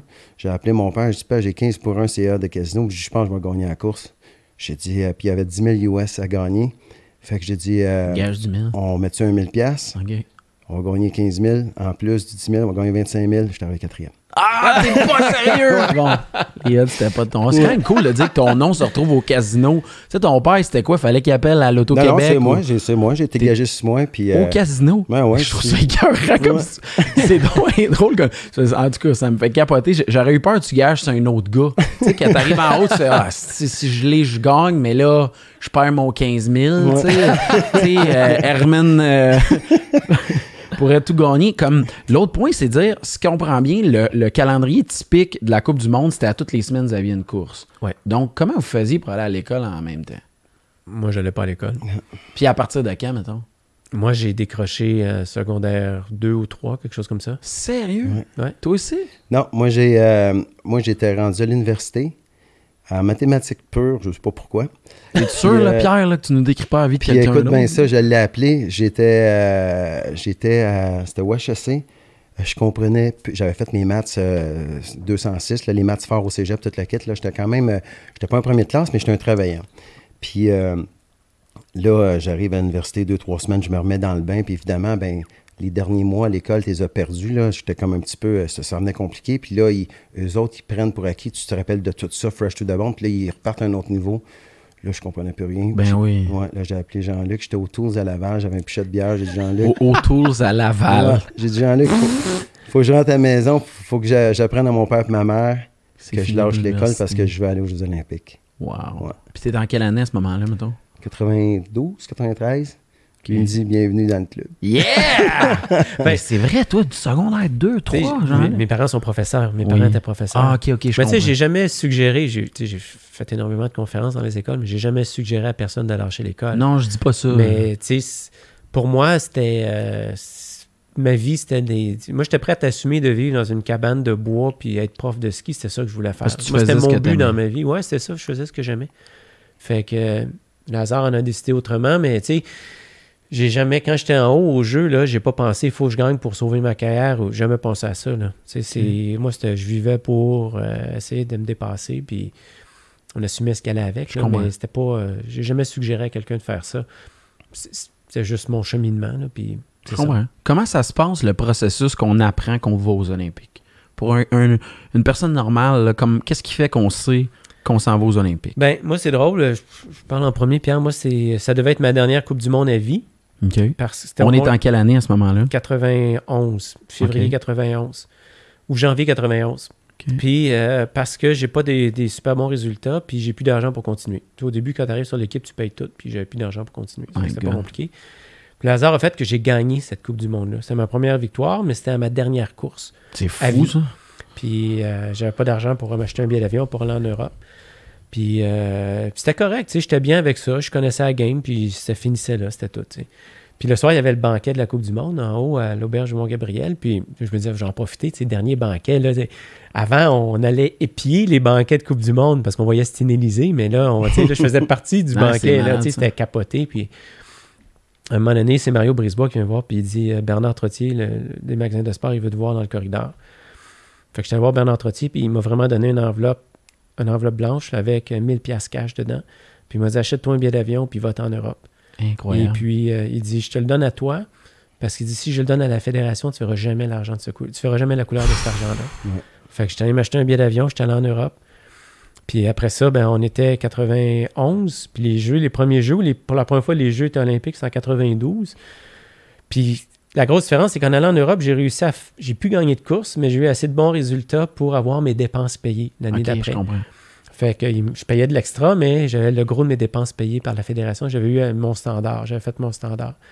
Puis après ça, ben, tu sais, je me suis qualifié, mais je ne l'ai pas vu venir nécessairement. Tu sais, encore là, c'est drôle, hein? ça peut paraître bizarre, mais je, je rêvais pas à ça. Moi, je, je me disais que c'était comme trop. euh, J'imaginais que les gens qui allaient au jeu, c'était du monde, des athlètes de Londres ou de Los Angeles, je sais pas, tu sais, grande île, Des- pas de montagne à 100 km à Ben l'heure. oui, je comprends. J'avais jamais pensé à ça. Puis, Sous- Puis surtout que c'était les premiers officiels. là. Tu sais, on avait, il n'y avait pas de référence. ouais. En 92, c'était vraiment les premiers officiels. Albertville, c'est les premiers jeux que vous avez. le- votre discipline se retrouve aux Olympiques. C'est ça que je comprends. Ouais. Puis toi, dans le fond, encore une fois, je reviens avec ça. Quand on dit on s'en va en Europe, c'est qu'à un moment donné, il y a une qualification qui se fait. Puis là, le Canada te contacte, te dire c'est toi qui vas y aller représenter le Canada. Il y Comment a un processus de qualification qui représente, disons, euh, la moitié de, de l'année, on va dire euh, la moitié de l'année 91, puis le début de l'année 92. Mhm. Là, mettons, tu as huit courses là-dedans, puis on va prendre tes quatre meilleurs résultats des huit courses. Puis là, c'est comme au golf, tu sais. Plus ton. Si tu finis premier quatre fois, ben, t'as- ton- si tu additionnes ça, ça donne 4. Si tu finis 20e quatre fois, ben, ça donne 80. Mais là, entre tous tes coéquipiers, ils prennent les chiffres les plus bas. Ok, je ils disent, OK, toi, tu as 4, euh, toi, tu as 80, ça fait que. Puis l'autre, il y a 200, ça fait que c'est toi, toi, toi, puis toi, tu sais. C'est qu'on le voit venir. euh, on le voit venir par rapport à ça. Je sais pas si c'est encore de même maintenant. là. Ouais. En 94, la seule, les seuls jeux que ça n'a pas été comme ça, c'est pour ça que j'ai pas été au jeu, mais ça n'aurait rien changé parce que je pense pas que j'aurais pu ga- gagner, c'est que on avait 12 places sur l'équipe, puis euh, on a- il n'y avait pas de profondeur à l'époque euh, du côté des filles. Fait que euh, on envoyait 8 gars, 4 filles. Mhm. Puis des 8 gars, ben, il y avait 4 bosseurs, 4 sauteurs. Puis là, ce qu'ils ont fait, c'est que la Ligue féminine canadienne, avec la parité, c'est rentré, rentré dans, dans- dans le décor. Ah, puis on dit on veut 6-6. 6-6. Exactement. Fait que, il y a, excuse-moi, il y a deux Ontariennes qui sont allées en camp de vacances. à- J'avais gagné une Coupe du Monde un mois et demi avant les Jeux. Oh, ça a Ouais. du temps de quoi, c'est sûr. En est- Non, La participation. Ouais. Parce non, que, tu sais, tant mieux pour ces filles-là, ils ont vécu une, une expérience extraordinaire, mais ça a vraiment été une expérience participative. Tandis que tu aurais pu avoir un gars qui. Il venait de gagner une Coupe du Monde. Il y avait un momentum, il y avait ouais. une confiance. Ouais. Fait que, tu sais, quand tu fais du sport de même aussi, tu vis des injustices criantes. Puis C'est dur, là. Tu sais, c'est. Toi, t'es là, tu y vas, tu vois ton chum qui y va pas, puis il a raison d'être choqué parce que c'était c'était sa place, tu sais. Ça fait que, oui, tu veux la parité dans le monde, mais pourquoi on fait pas ça progressivement? Ouais, puis, tu ouais. sais, à l'inverse, ça va revenir un peu plus tard dans l'histoire où ça va être l'inverse. Mais tu sais, t'as un gars qui a investi son temps, son argent, tout ça, puis il est victime d'une injustice hallucinante. C'est frustrant. C'est super frustrant, c'est triste aussi. Mais ça n'aurait rien changé. Mais c'est pas grave, mais c'est le feeling Ouais, c'est le feeling, c'est ça. Ouais. C'est, euh, Mais, tu sais, puis euh, ce que je veux dire, c'est à cette époque-là, ce qui est méconnu aussi, puis ça, ça fait partie de mon travail de recherche, je suis content, j'ai appris ça. euh, C'était la première fois que les Olympiques switchaient. Je m'explique. C'est 92, c'est Albertville. D'habitude, les Olympiques d'été et d'hiver avaient lieu la même année. Et là, on vit le switch que on va avoir deux ans des Olympiques d'hiver et d'été. Donc, vous saviez déjà qu'en 94, vous alliez y, ben, pas y retourner, mais je veux dire il y que avait ça deux ans d'attente. Ouais. Au lieu de quatre, Après là. les Jeux d'Albertville, il y avait deux ans d'attente. Mais je reviens, euh, je je te parle de moi juste pour le, parce que ça peut être pratique pour du monde qui écoute. Vas-y, vas-y. Tu vois, 92, moi, je suis un des favoris. Première édition au jeu, je suis un des favoris. Je gagne les Coupes du Monde facilement, je suis toujours sur le podium. Mais ça me monte à la tête. J'arrive au jeu, euh, Régent Tremblay, euh, name it, là, tout le monde vient me voir. Tu sais, deux semaines avant, là, je fais ma tournée de 50, euh, 50 médias appelés là, pour parler à des répondeurs, personne ne m'écoute.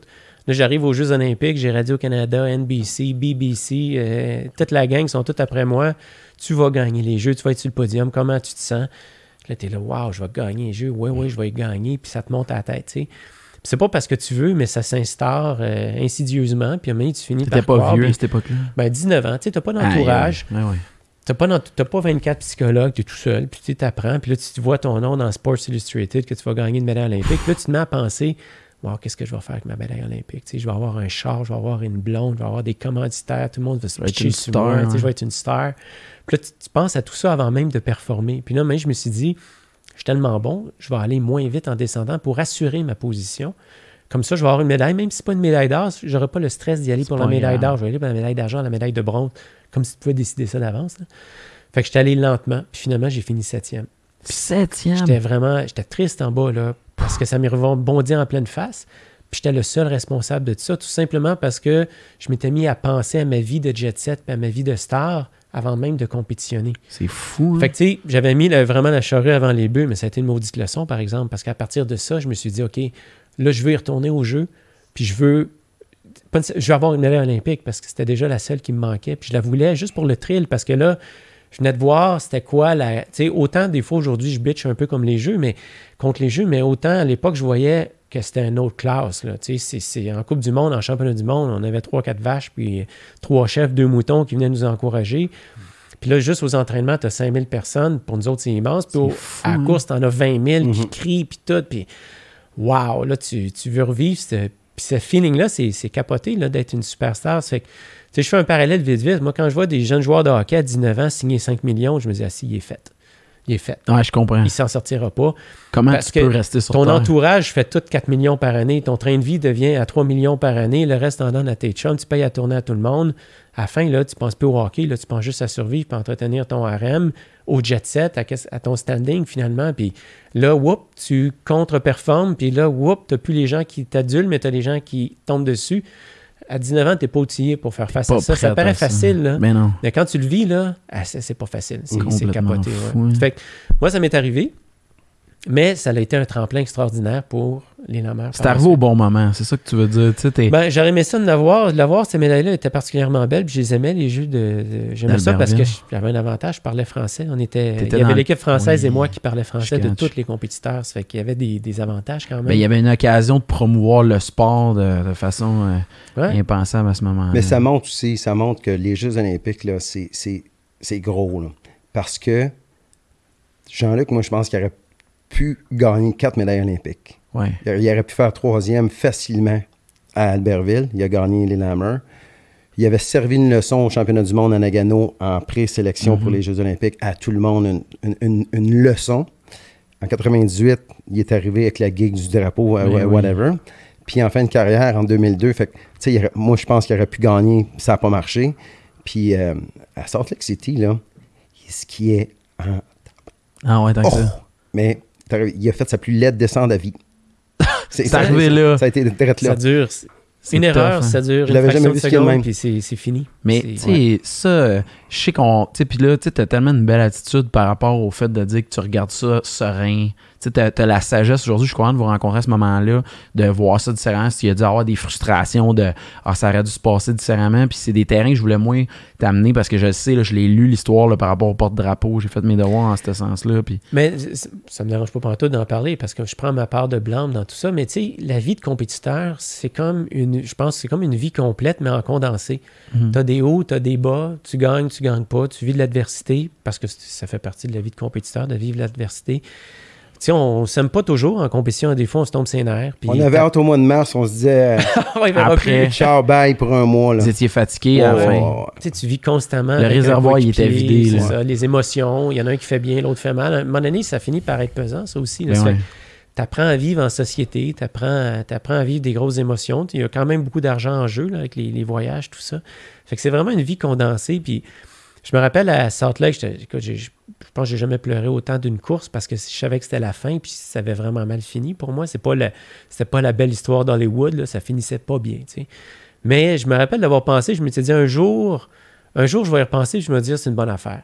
je pense qu'aujourd'hui je suis capable de le dire. C'était c'était correct, ça m'a donné une bonne leçon peut-être d'humilité qui me manquait puis une bonne remise à sa place puis puis regarde, je suis encore là aujourd'hui, puis je fais encore du ski avec Pierre pour le fun, c'est le fun. je pense que, tu sais, pour vrai, vous autres, vous étiez au premier loge pour voir ça. Puis moi, je vais le dire honnêtement, moi, je viens de la génération, j'étais un début trentaine. faut se remettre dans le contexte. Quand tu as remporté les Lammers, je pense à juste l'impact que ça a eu dans le monde du ski au Québec au complet. Tu sais, moi, je parle à, je pense à n'importe qui qui a skié de mon âge, des classes neige, des affaires de même.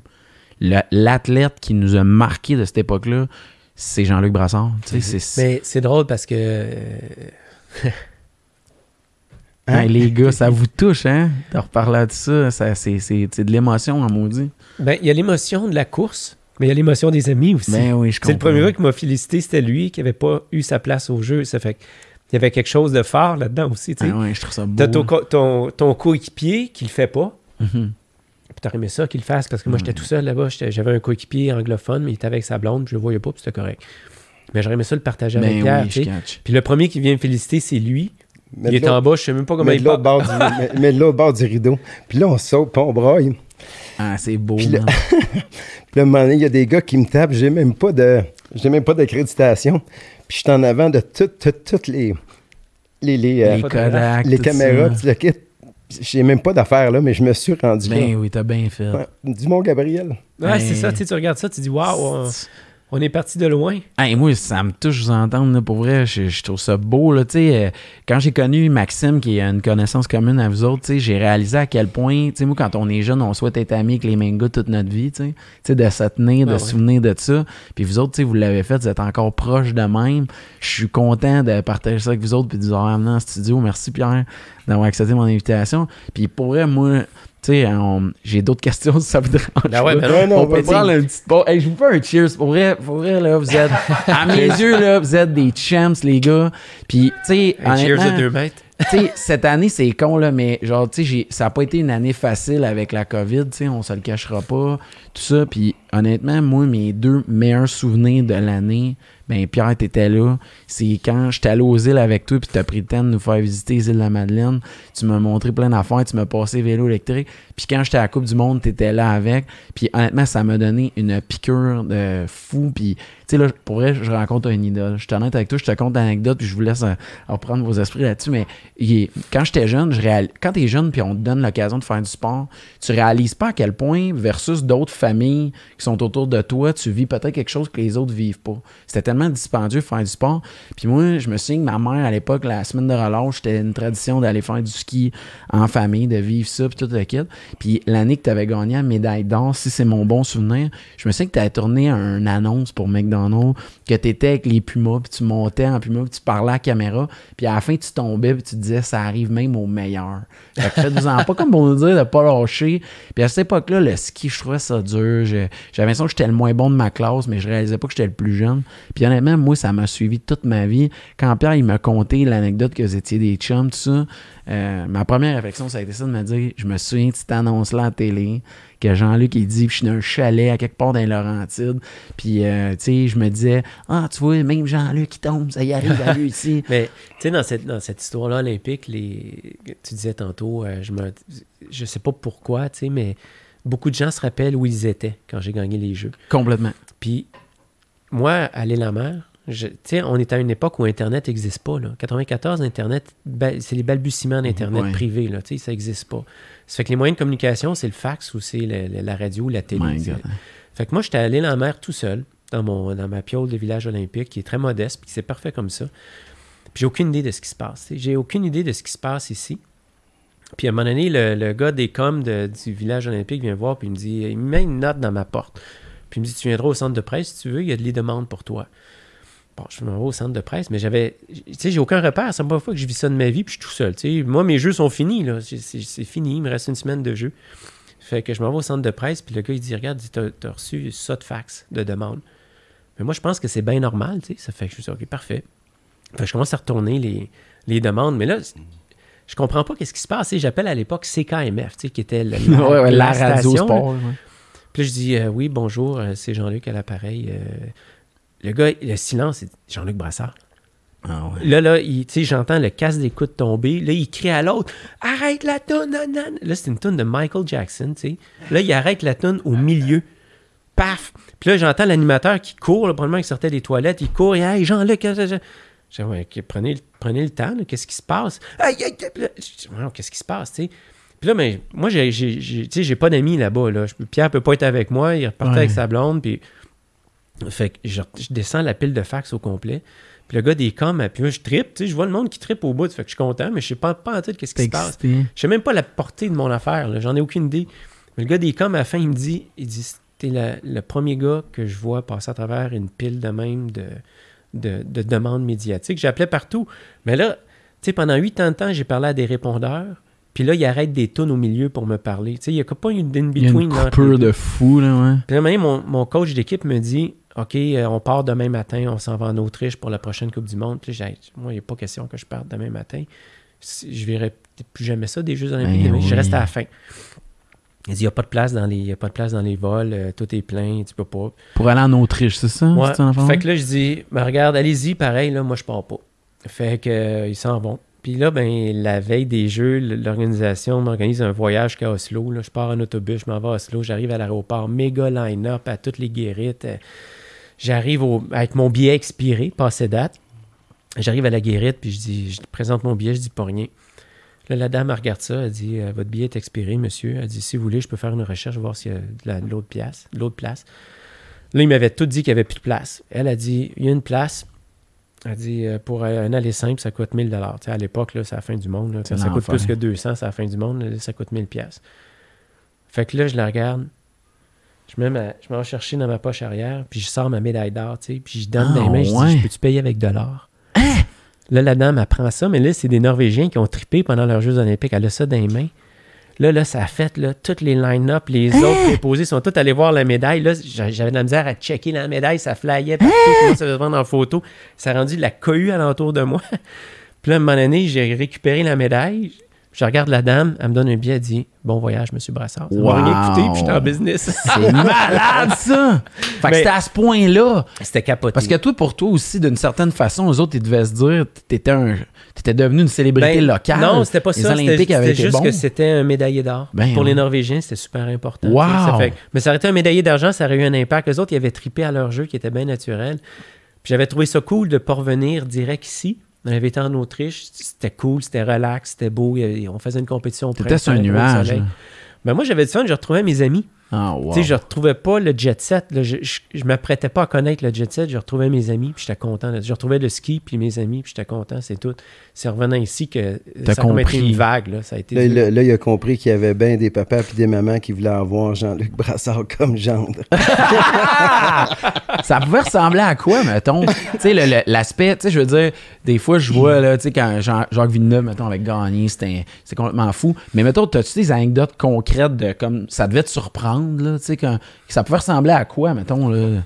Ah, ça allait du tout au tout. Il y a un monsieur qui m'a passé sa, sa- sa- sa voiture sport pour une fin de semaine comme ça. Il, a une Il grand-maman- nous l'a passé. Ah! Il nous l'a passé. là, je le reconnais. il y a une- grand-maman qui m'a écrit pour me dire que je serais un excellent candidat pour sortir avec sa petite fille. Une grande maman. Tu sais, ça, ça allait euh, de tout bord. T'avais tous côtés. 21 ans, mettons, en plus. Ouais, j'avais moment. 21 ans, ouais, c'est ça. Des Fait fois, il partait, là. Des fois, là, on était, il venait à Terrebonne, là, à Cage au Sport, là. Puis ça en prenait juste un qui parte le bal de venir lui demander un autographe, là. Puis le, le restaurant se levait au complet. Euh, aussitôt qu'il y avait un moment donné, il, en- il en était tanné, là. C'est pas arrivé souvent, là, mais un moment donné, puis, aussitôt qu'il y avait un, il laissait le crayon, puis il disait, les boys, I'm out. J'en j'en ai assez, puis J'en il ai partait. assez. Mais c'était souvent, il remplissait, il disait bonjour à tout le monde, mais ça en prenait un euh, des fois. Non, that's a good guy. Mais ce qui était important dans tout ça, c'est euh, d'avoir des amis comme Pierre, tu sais, qui restent là depuis le début. Parce que ça, ça tu as beaucoup d'amis artificiels qui sont là parce que tu es, la saveur du moment. Je comprends. Puis quand tu l'es plus, ça s'en va. Ils s'en vont aux autres. Mais ce qui est important, c'est que tu as Les des vrais amis. chums sont restés. Ouais, puis tu sais, ça, là, ça, c'est, ça fait une différence dans une vie. là. Ça, te maintient, euh, ça, te maintient, ça te maintient en vie là, parce que sinon, tu pars en orbite, puis euh, Je comprends. tu décolles, puis c'est, c'est, c'est- t'as plus tes repères. Là, tu t'en vas ailleurs. là. Faut que je vous amène sur un autre terrain. Parce que quand j'étais jeune, on avait le droit d'aller magasiner. Que ma mère, m'équipait pour euh, le ski pour l'année. Puis elle m'amenait d'un magasin que vous connaissez. Elle m'amenait chez Bernard Trottier Sport. Pour vous autres, si je vous parle de ça, c'est quoi Bernard Trottier, mettons? Ben moi, c'est un, un gars qui a donné un coup de pouce extraordinaire à ma carrière. J'ai travaillé aussi chez Bernard Trottier, les ventes du mois d'août, à sa rue Salaberry ici. C'est un amoureux du un amoureux du ski, un mécène euh, qui a pas juste donné à moi, qui a donné à beaucoup de monde, mais qui en a jamais publicisé ça. là. Lui, il le donnait parce qu'il croyait à, il croyait à ce Ça se faisait cacher quand même. Je veux dire, il s'était pas. euh, il s'en vantait pas. Je sais pas comment dire. Il y avait un côté humble à tout ça. Ah, ben raide, là. Il tenait une industrie à bout de bois. Il a été, à bout de bras, il a été commanditaire de l'équipe de ski alpin national euh, pas mal quand son gars était là. Nice. Puis, euh, tu sais, c'est. il y a puis- des bains du monde. il y a des bains Ouais. du monde. Moi, à un Ah. moment donné, il m'a dit, euh, j'avais un pseudo-agent à l'époque, là, puis euh, j'avais besoin de stock. Fait que, euh, il m'a dit, va-t'en à ce Greenfield Park, là, sur, sur Tachereau, euh, il t'attend. Fait que j'étais rentré là, bien gêné. Fait que tout le monde qui rentre dans le magasin, il y a beau avoir 13 vendeurs sur le plancher, ils s'en vont tous voir M. Trottier. Le, cousin de ma femme, la Maison Bleue, le troisième, ben c'est ça, ils veulent tous avoir un deal. Fait que c'est tout temps lui qui tout est focusé sur lui. Puis là, au bout de trois heures, serveur, il dit Qu'est-ce que tu fais ici, toi? T'es encore là Ben, je, je- je- je vous attends. Il dit Prends qu'est-ce que tu veux? Prends qu'est-ce que tu veux? Ah, ouais, t'es sérieux? Ouais, ouais. Fait que j'étais parti avec un chandail, une paire de, une paire de gants rush, les beaux gants rush. Et il a dit Ouais, t'as pas pris plus cheap, j'avais pris plus cher. Puis. Si euh, tu autres t'as laissé sur le bord de la clôture avec Rock parce que Je sentais trop oui. mauvais? C'est Puis hot. il m'a- il m'avait donné 4-5 morceaux, puis il m'avait dit bonne saison. Puis là, c'est rendu, c'est, c'est rendu euh, c'est, c'est des amis de, de la famille, ils venaient à mon mariage. Euh, j'étais aux îles de la Madeleine, on est allé manger euh, avec sa fille euh, chez eux. Euh, puis euh, quand on a du stock à acheter, C'est ben, on retourne à Paris, on va, on va chez euh, Ski Town. Ouais, c'est fantastique, on les salue. Euh, L'autre point que, que je veux euh, un petit peu euh, valider, c'est qu'il paraît que quand tu es revenu d'Italie, il y a eu un petit accident euh, ou une anecdote euh, au niveau de ta santé, tu t'étais blessé. J'aimerais ça qu'on m'explique ce bout-là. Je vais le commencer, Selon source sûre, ça vaudrait la peine que j'entende ça. Ça, c'est l'anecdote des anecdotes. Il l'a raconté une fois. Que Ah, wow! Fait que Jean-Luc se fait le genou en Italie, rapatrié. Puis euh, évidemment, ils descendent pas, euh, c'est une chose normale, je pense qu'ils descendent sur le tarmac. Puis euh, ben, à l'époque, il y avait son agent, ses parents. Fait que euh, moi, Il je, m'amène à Sacré-Cœur. il m'amène à Sacré-Cœur direct. Puis euh, là où ce qui, où ce qui travaille, Pierre Ranger, Oui. ouais, qui, qui est le médecin ou un des top médecins orthopédiques, le kit. Fait que moi, je l'avais déjà rencontré, fait que j'avais déjà une petite mèche avec lui pour rentrer. Fait que on a vendu notre entreprise familiale, on avait un abattoir, nous autres, un gros plan de viande. Fait que euh, j'ai pris le soin d'arriver. On est arrivé en toche blanche d'abattoir, mais on avait l'air trois médecins, moi, mon frère jumeau, puis un autre de mes chums, avec une botte de ski, puis une boîte. Puis là, on rentre, on fait Puis Jean-Luc qui est dans la chambre. Là, il Il sait pas qu'on s'en va là. Il y a- son agent sait pas. Il y a personne qui sait ça. On tape. Jean-Luc Brassard, il est où? On se fait, on, on se fait euh, dans le- dans Et on rentre dans la chambre. Je- je lui laisse terminer. Mais tu sais, t'as as deux internes qui sont avec Dr. Ranger, qui est une sommité, puis les internes, euh, tu sais, ils, se tiennent droit, là, ils se tiennent le dos droit. On est dans une salle euh, pas loin de l'entrée parce que je débarque de l'avion, euh, je suis direct là, couché sur une civière, puis le Dr. Ranger me regarde le genou. Puis mes parents, puis mes, mes beaux-parents sont, sont, en retrait. Puis là, qui qui arrive, on entend vraiment toc, toc, toc. Les deux frères Forget, François arrivent. Là, ma mère a dit Ah, les frères Forget, en voulant dire qu'est-ce qui va se passer? à ce point-là. Alors, il bypasse tout le monde, il passe devant tout le monde d'un pas décidé. ils viennent, à co ils viennent devant moi, puis en face Lui, il est en boxeur, là. Il est à la table, il est en auscultation, il est en boxeur de même. Puis là, ben, ils, disent, les autres, ils arrivent, puis ils disent Là, docteur, là, nous autres, on a inventé un super nouveau remède miracle qui va révolutionner le monde de l'orthopédie. Puis là, tu as les deux, les deux internes qui sont à côté du docteur qui ne savent pas s'ils doivent appeler la police. Là, parce qu'il y a trois imposteurs qui sont là. Ça fait que là, il y en a un qui met la, la, la botte à côté de. Il met la botte de ski, il la tient dans ses bras. L'autre qui ouvre la boîte de viande, il sort un fémur de veau puis un, un, Un tibia fémur. un tibia fémur de veau. Ils mettent ça dans la boîte, puis ils font comme un mouvement d'une jambe. Puis ils disent, la- le procédé révolutionnaire, c'est le ligament. Puis là, ils sortent un ligament de veau fraîchement coupé qui agite, là, puis disent, regarde, on met ça ensemble, puis là, regarde, là, ça va tenir, là, faites ça comme opération, docteur Ranger, ça va être... Tu sais, on est dans un hôpital super aseptisé, il arrive avec un, un fémur, puis un, un tibia, un ligament. Fait que là, ils partent à rire comme trois Mongols, Devant le docteur. ils remettent tout dans la boîte, ils s'en vont. C'est fini. Là, les in- là, le docteur Ranger, il regarde ses internes, il dit Faites-vous en pas, je les connais. Ça fait- a comme, ça a comme vraiment, tu sais, ça l'a cassé la lourdeur, parce que Ah, j'étais pas en bon état, ça a comme cassé la oui. lourdeur de l'événement. Ils sont arrivés, c'est les seuls qui ont fait ça de l'histoire du euh, de l'hôpital des méchants bons chums, des bonnes anecdotes. Parce que moi, C'était tu m'avais déjà malades. confié que tu avais une auto, fait que là, le transport, c'était compliqué. Ben, fait que c'est toi qui conduisais, Jean-Luc, t'allais le chercher, puis là, c'était de la route pareil quand Ben même. ouais. Ouais, ben c'est ça. On était les premiers à 16 ans à avoir un automobile. Fait qu'on faisait un run de lait pour tout le monde. Fait qu'on allait, on allait chercher pour faire du ski. Il y avait un chalet dans le nord. On allait le remener. Là, après ça, on allait prendre notre douche. Puis là, on allait le rechercher parce qu'on sortait au B52. On allait Yeah. Le remener. fait qu'on a bien du fun. Vous avez sorti pas pire, là. Vous avez- Bon, y a donné. On sort encore aussi. C'est très hot, ça. Qu'est-ce que j'allais dire? faut euh, quand même revenir à ces Jeux Olympiques. Ça fait un gros moment de ton parcours. Ce qui est fou des Jeux Olympiques que tu as participé, puis je, me- je veux juste savoir quel genre de bulle, l'ambiance qu'il peut avoir. Si je comprends bien, les Olympiques, quand ça dure deux, deux semaines environ, les, les athlètes sont pas là les deux semaines. C'est pas prévu qu'ils restent là du jour 1 au dernier jour. Est-ce que je me trompe? Non, c'est prévu juste pour le, une période de 4-5 jours.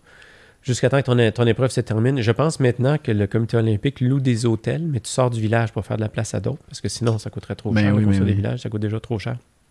Fait que si tu veux rester, tu peux rester, mais dans un hôtel, pas nécessairement au village olympique. Tu as ton accréditation qui te permet quand même de te promener pas mal d'une place à l'autre. Mais c'est c'est- c'est effectivement une, une jolie bulle. Il ne faut pas, faut pas le, le diminuer. là. C'est un- c'est un- C'est incroyable. c'est une grosse affaire, ouais. C'est une très, très grosse affaire.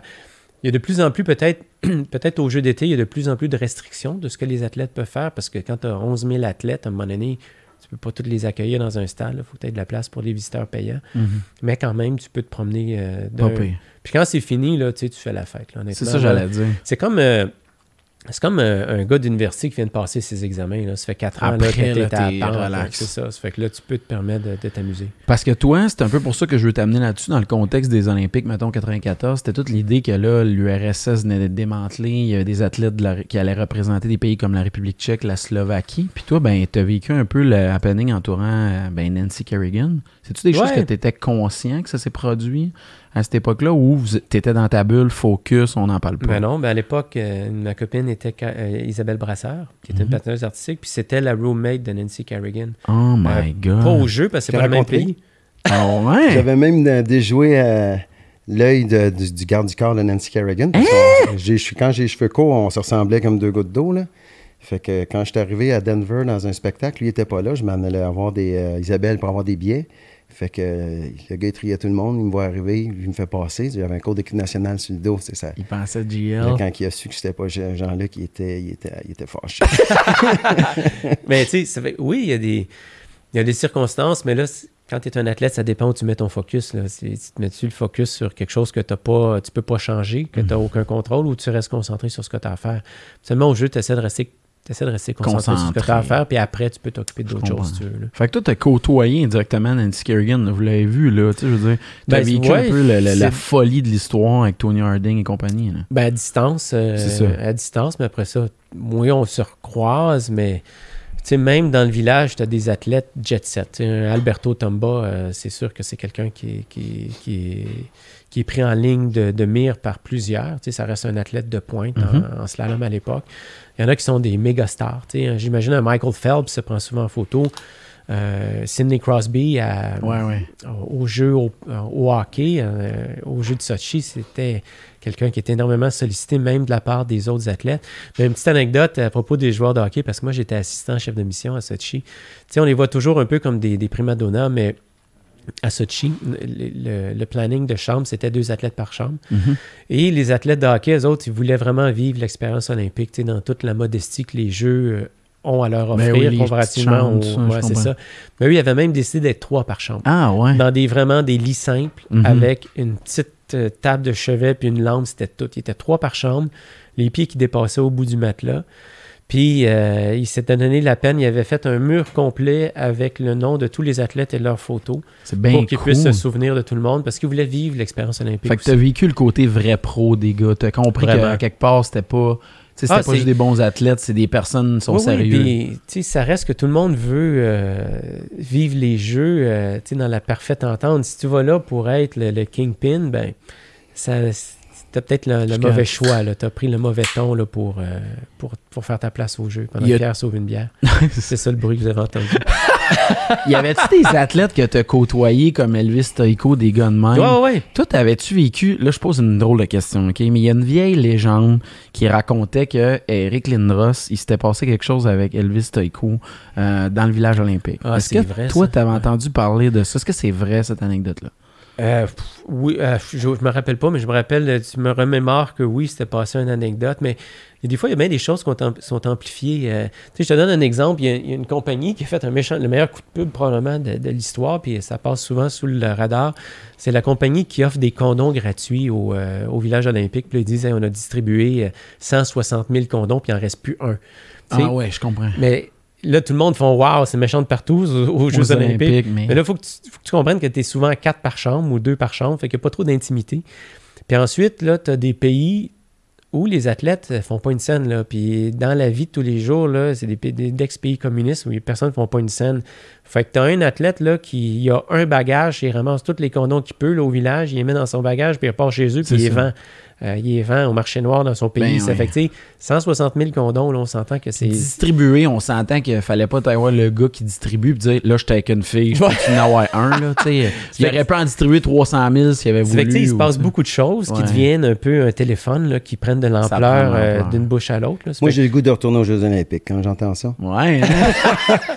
Le seul sport qu'on pourrait retourner, c'est quoi à- à- Comment ils appellent ça Le, le curling. C'est le seul sport qu'on va tu pouvoir retourner. ou euh, passager au bobsleigh. ouais. Ouais. Quand tu es allé à Sochi, ça veut dire que tout le volet euh, Vladimir Poutine, tout ça, tu as vécu ça là, Ah, de ben près. Là. Tu sais, Est-ce que vraiment, toi, pour avoir tout fait les Jeux olympiques, est-ce que vraiment Sochi, au niveau des installations, on se connaît les coûts, là, le- la notion que ça n'a pas de sens, comment ça a coûté cher. Est-ce que vraiment c'était une différence marquée au niveau du, des installations versus les autres sports? Ah, oui, c'était... euh, Ah ouais, euh, prends, disons, imaginez le stade olympique, là, puis imaginez que euh, pour la superficie du stade olympique, là, tu vas raser tout le jardin botanique, euh, tout ce qui est alentour, Vio, Hochelaga, tu vas tout, tout, tout raser pour construire cinq stades olympiques alentour. Euh, dernier cri, dont un aréna euh, aussi grosse que le Centre Bell, mais son toit, il est fait comme un, un- Un écran. un dôme de tortue, puis c'est un écran. C'est un Ah, écran, tout, tout ça, c'est un écran de télé. Tu peux être sur la place publique, tu regardes le toit pour suivre la game de hockey. Tu sais, c'est, un délire technologique hallucinant. Puis là, quand tu arrives en montagne, écoute, ils ont construit une autoroute, l'équivalent d'un métropolitain moderne qui part de, de Saint-Lin puis qui s'en va à Saint-Canute. Mais là, tu as une autoroute God. deux voies qui est sur un pont tout le long avec des gardes de sécurité armés de mitraillettes à chaque pilier en dessous pour pas que personne aille faire sauter l'autoroute. Puis quand tu arrives au site de ski alpin, tu peux même pas te marcher à pied. Là. Quand tu embarques dans une vanne du village de montagne te rendre au site, ils mettent un sticker sur une porte, ils t'enferment dans une vanette, ils mettent un sticker, puis ils vérifient le sticker à l'arrivée que personne n'a ouvert entre les deux. Puis à la base Ah, des ouais. sites, tu as des batteries anti-missiles aériennes, là, comme tu vois dans les films. Tu as, des camps militaires, des abris tempo en cours de route avec le traditionnel, là, ce que tu vois dans les films, tu ouvres la trappe pour regarder, Mm. mais c'est un filet. Puis moi, à un moment donné, une belle journée, j'ai voulu marcher du ski alpin au ski acrobatique, qui était relativement près, juste prendre l'air, pour rentrer dans, dans ces vannes à l'air vicié là. Puis à un moment donné, là, j'ai eu un escorte privé. là. J'ai eu un, un Jeep qui est arrivé de nowhere, un Jeep militaire blindé, qui roulait à la même vitesse que moi, je marchais. Il m'a jamais donné un livre à 50 mètres de distance. Puis à un moment donné, je sentais le malaise. J'ai appelé un représentant pour leur dire écoutez, là, je marche de l'endroit là à l'endroit là. J'ai eu un message en russe qui m'a dit je l'ai su par après ta communication va être coupée parce qu'il y a un certain type de bombe que tu fais un code puis ça l'explose. Ça fait qu'on coupe ta communication, désactive ton cellulaire. Puis quand on est arrivé au jeu à Sochi, c'est les services secrets qui nous ont dit demandez-vous pas si les services secrets russes vont entrer dans vos ordinateurs. Demandez-vous depuis quand ils sont dans vos ordinateurs. Si vous êtes un entraîneur, ça fait six mois, là. C'est sûr qu'ils sont rentrés dans vos ordinateurs. Puis après ça, on vous recommande de, de varger, de scraper vos ordinateurs. Prenez une masse puis donnez un coup Là. voyons Si vous ne pouvez pas faire sauter ce qu'ils vous ont implanté dans vos ordinateurs. Ça allait loin de même. C'est capoté. Là. Les autres, c'est du- tu sais, c'est ça le sport maintenant. C'est aussi du vol de données. Tu vas avoir un avantage sur tes adversaires. Ça fait que, au niveau des athlètes, tu n'es pas sensibilisé à ça. Tu sais qu'il y a une, une sécurité extrême. Tu ne te sens pas menacé. C'est ça devient les endroits les plus sécuritaires au monde. Tu as des cohortes d'armées qui habitent là. Ça fait que dans le champ, dans le bois. euh, À à Salt Lake City, euh, justement, après le 11 septembre, là, c'est c'est Ben là oui. que ça a tout changé pas mal. là. Euh, C'était la place la plus sécuritaire au monde, c'était Salt Lake City en 2002. là. Tu sais, avais des snipers dans le bois. On allait, tu allais faire pipi, puis tu faisais pipi dans le bois, puis tu regardais, puis d'un coup, tu avais un gars habillé en blanc qui était couché dans le banc de neige avec son- son- sa mitraillette, puis puis on savait qu'il y avait des, Tu snipers. puis- l'avais-tu vu avant d'avoir fini? Non, non, on les voit jamais. On les voit, euh, on finit par les voir, puis à un moment on dit, Ah, il y en a un là, il y en a un là, puis là, ça attire, la- ça attire l'attention, on essaie tous de les voir, puis essaie pas de les prendre en photo, là, tu te fais remettre à ta place, que tu sois Ah, athlète olympique ouais. ou, euh, ouais, ouais, t'sais, fou de même. tous les, toutes les autos sont, sont scannées par, euh, par satellite, euh, tous les transports. Si, le chauffeur dévie à une lumière rouge, services secrets sont là en deux minutes, en 30 secondes. Tu te demandes où, tu es au milieu de nowhere, puis ça arrive, ça. ouais. l'hélicoptère descend. C'est un film, là. Tu sais, c'est, c'est capoté. Ça fait que t'es loin des lameurs, mettons, là. Tu, tu sens que tu as changé de période, on a changé de siècle, puis... Les Lammers, c'était les derniers Jeux olympiques qui avaient du bon sens en termes de, De de logique. d'envergure. Puis après ça, la- la- la- le, le cheval a pogné le mort. là, Ça a puis- explosé. hein. C'est peut-être obligé, tu sais, à un moment donné, t'es terroriste, tu veux faire le coup d'éclat, mais c'est où le coup d'éclat? C'est où tu ferais, 5000 je comprends. journalistes qui sont en attente, qui se passe Non, mais tu sais, c'est plus dans le sens que, tu sais, on a su que les résidents de Sochi, là, les gens qui vivaient là normalement, eux autres, ils ont vécu un calvaire Ouais. entourant l'expropriation, les, tu sais, la réalité qu'il n'y avait plus d'eau courante, aller travailler, c'était comme impossible. Puis tu sais, ça, je suis obligé de te lever mon chapeau. J'ai écouté beaucoup d'entrevues avant qu'on se voit, puis t'as as parlé euh, sévèrement, mais justement, puis tu as été honnête de l'admettre que le mouvement olympique, c'est quelque chose que euh, aujourd'hui, avec du recul, il y a une certaine frustration face à ça. Tu sais qu'il y a eu de l'exagération, les, les droits humains, euh, les pays que- qui sont voient octroyer les jeux, c'est des pays que c'est un régime totalitaire en Ben, place. c'est peut-être les seuls qui sont encore, capables de se payer ça. tu sais. la Chine a payé 41 milliards pour les Jeux de, de Sochi. Pas de Sochi, de Pékin. Après ça, les Russes ben, ont renchéri euh, 53 milliards pour. Tu sais, à un moment donné, c'est parce qu'une population peut faire bien de l'argent avec 53 milliards. là. C'est le budget. 53 milliards, c'est le budget du Québec en, é- en- en soins de santé au complet. là. Ça fait que c'est énorme. C'est des coûts qui sont énormes. Puis ça, c'est pour deux semaines. C'est pour deux semaines pour flasher, pour montrer au reste de la planète que c'est toi qui fais le plus gros party. Mais hein, le party, il arrête. Là. Le lendemain matin, il se réveille, là, tu as le mal de bloc, puis tu dis OK, je fais quoi là, de, de de ce mes temps. cinq stades gigantesques, de mon autoroute, euh, de mes trains. euh, c'est- des gens qui ont assumé à ces coûts-là. Ça fait que tu vois que la population maintenant commence à dire ben on pourrait faire d'autres choses avec cet argent-là. Ça fait que c'est pas moi qui le dis, mais c'est les référendums de, de, de villes candidates qui disent ouais, c'est. C'est Ça a cher. comme là. plus de bon sens. Ouais, c'est ça. Tu sais, c'est de l'argent. C'est facile de dépenser l'argent des autres, là, mais à un moment donné, il faut que tu te dises. euh, tu sais, juste euh, le- la candidature de, de Calgary, je ne vais pas m'étendre là-dessus parce qu'on pourrait s'étendre deux jours, mais la candidature de Calgary qui n'a pas fonctionné, juste le budget de sécurité pour deux semaines, c'est pas pas un héritage qui va rester. Là. Ça, si tu donnes un milliard en salaire à des policiers, c'est le fun pour les policiers. C'est le fun. Tu es sur les jeux, tu vois des athlètes, tu peux leur demander un autographe, c'est trippant. Mais en tant que société, avec un milliard, tu peux construire 100 centres Claude, Claude Robillard partout, dans, partout au pays. Puis ça, tu vas permettre à plein de populations, à des jeunes, des vieux, des athlètes d'élite de s'entraîner comme ça pendant 50 ans, sans rien toucher, je- même avec un budget de fonctionnement. Fait que là, en plus du reste du budget des jeux, là, tu donnes un milliard à deux semaines en sécurité. qui- que tu vas perdre là, au bout de deux semaines. Un milli- tu sais, c'est beaucoup, là. 1000 Mhm. millions de dollars. C'est, l'équivalent de 100 méga infrastructures de sport qui aident énormément de Ça n'a communautés. pas de sens. Fait que c'est des décisions collectives qu'il faut prendre. C'est important d'y penser. Puis c'est sûr, tu sais, je te dis, tu veux venir au party des Jeux Olympiques? Tout le monde veut aller au party des Jeux Olympiques. C'est le fun pour les athlètes. Mais après ça, tu crèves de faim pendant quatre autres années. Tu n'as même pas de budget pour présenter une épreuve de Coupe du Monde au Mont-Tremblant. Ben oui, je comprends. Puis là, d'un coup, tout le budget est mis sur une course. C'est un peu niaiseux. Les athlètes sont pas juste bons à tous les quatre ans. Là. Puis souvent, au jeu, ça a énormément d'impact parce qu'il y a une grosse construction médiatique, mais c'est beaucoup des one-shot deals. Tu sais, c'est pas toujours le meilleur qui gagne au jeu. C'est celui qui était bon cette journée-là. Le lendemain, c'est pas sûr que c'est lui qui va gagner. Tant qu'à moi, le, gars qui, est le champion de la Coupe du Monde, comme mettons un circuit de Formule 1, celui qui a le plus de points sur un ensemble de conditions, dans pluie, euh, dans, sec, à chaleur, peu importe, c'est lui qui a démontré les plus belles aptitudes. tu. Ça fait c'est vraiment lui le skieur le plus complet de la saison. Les jeux, c'est parce que c'est c'est 30 secondes qui arrivent aux 4 ans dans notre cas. Là. Ça fait que c'est là que ça a un méga impact. ça, ça a beaucoup d'importance. Mais ce qui est plate, c'est que sais, quand Radio-Canada met 50 millions pour euh, les droits des jeux, puis ils n'ont plus une scène pour après ça présenter une course de ski acrobatique ou de baseball ou de, ski cross ou quelque chose à travers le monde, c'est ennuyant un peu. Tu sais, c'est beaucoup d'œufs dans le même panier. Tu sais, c'est un peu à l'inverse de, ce que tout conseiller financier va dire à ses clients, de se diversifier. Là, c'est tout, c'est rendu la seule chose. Ça fait que, tu vois, j'en parle des jeux. Moi, j'ai d'excellents souvenirs, des bons, des mauvais. Ça a marqué ma vie, ça a changé ma vie. Mais je suis capable de dire aujourd'hui que le, le- le procédé, euh, il est malade un peu, là, puis il aurait besoin d'un petit coup de barre dans tout ça pour le, le rendre à l'échelle humaine encore. Je sais pas si tu avais entendu ça, mais en revenant des Jeux Olympiques, euh, si je me souviens bien, il y a un snowboarder connu euh, qui était commandité par Red Bull qui a mentionné qu'il y avait une frustration envers les compagnies aériennes parce qu'il s'était rendu Ouais. compte que les gens de la fédération, ils étaient assis en première classe, euh, champagne, tout ça. Puis qu'à l'inverse, les athlètes qui ramenaient des médailles, ben, ils étaient entassés en classe économique, puis ils disaient, c'est nous autres qui a participé, qui a fait performer ça. Qu'est-ce que ça t'a fait d'entendre ça? Ah, ben, je me rappelle très bien d'avoir entendu. Qu'est- Qu'est-ce que ça m'a fait? Je m'étais dit, waouh, il va se faire taper ses doigts, première des choses.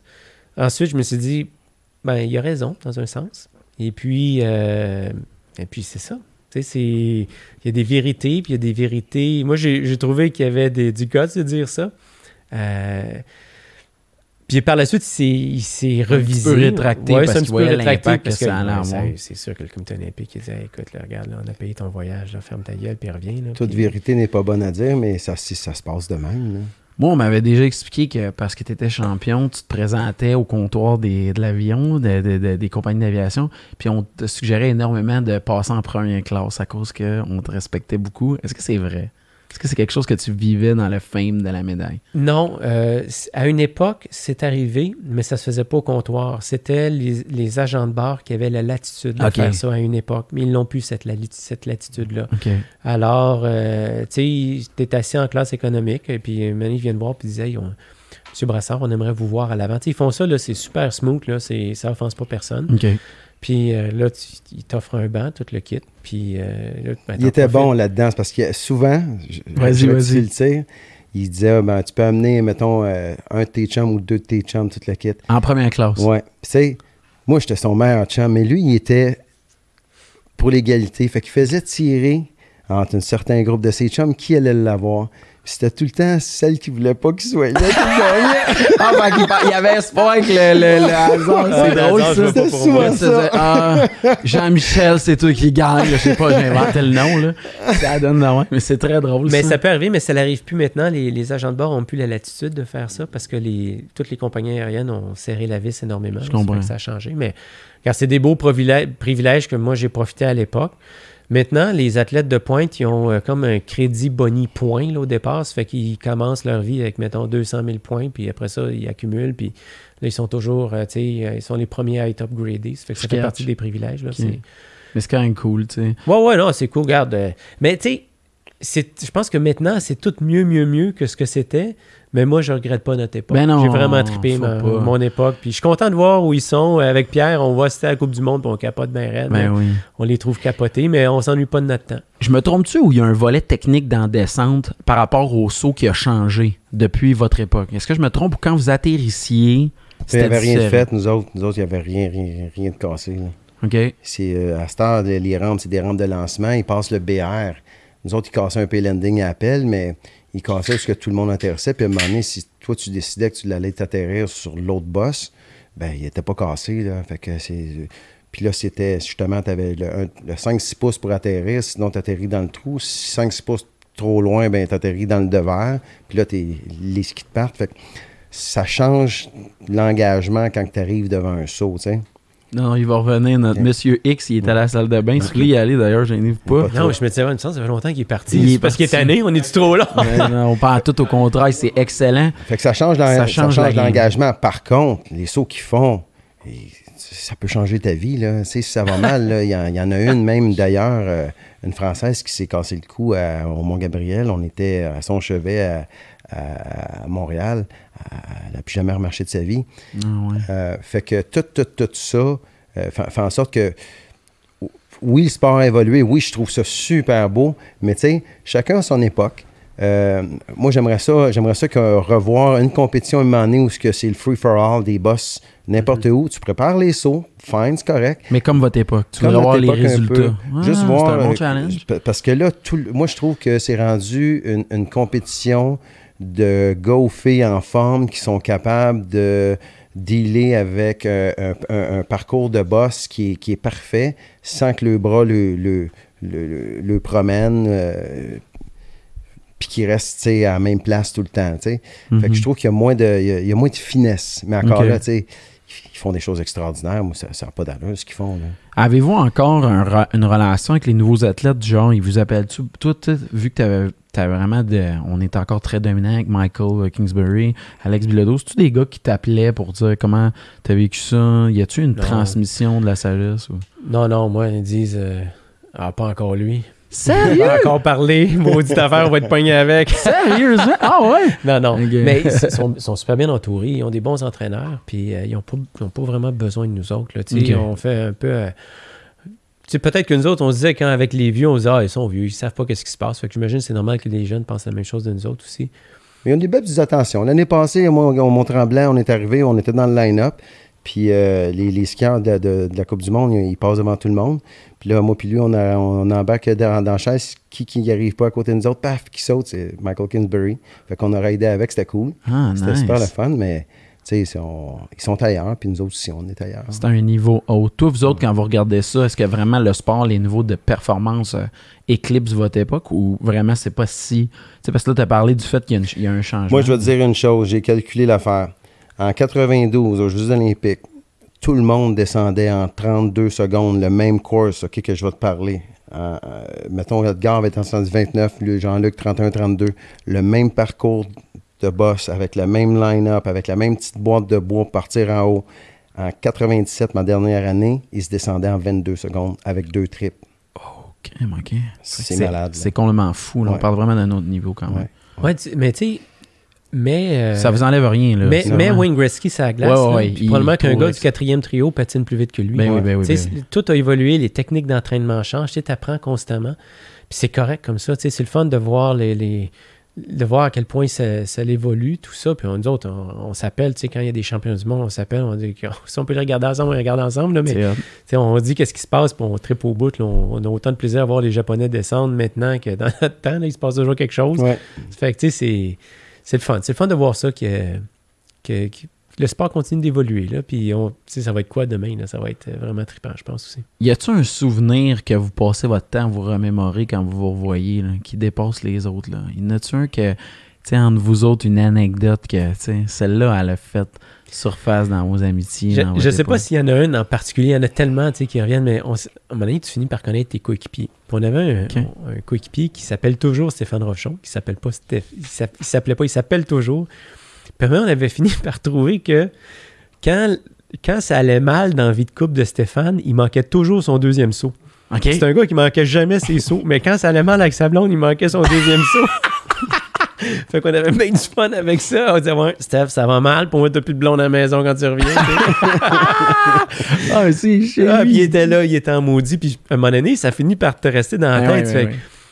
Là, là j'imagine que quand ça allait mal avec sa blonde, là, il disait, faut pas que je manque mon deuxième saut. Il pensait juste à ça. Puis son Il manquait tout le temps. Mais, tu sais, ça y a pas empêché de gagner, euh, je sais pas combien, une dizaine de Coupes du Monde. C'est un skieur exceptionnel. là. Nice. Mais tu sais, il y a toutes sortes de petites émotions comme ça. À force d'être ensemble, tu finis par.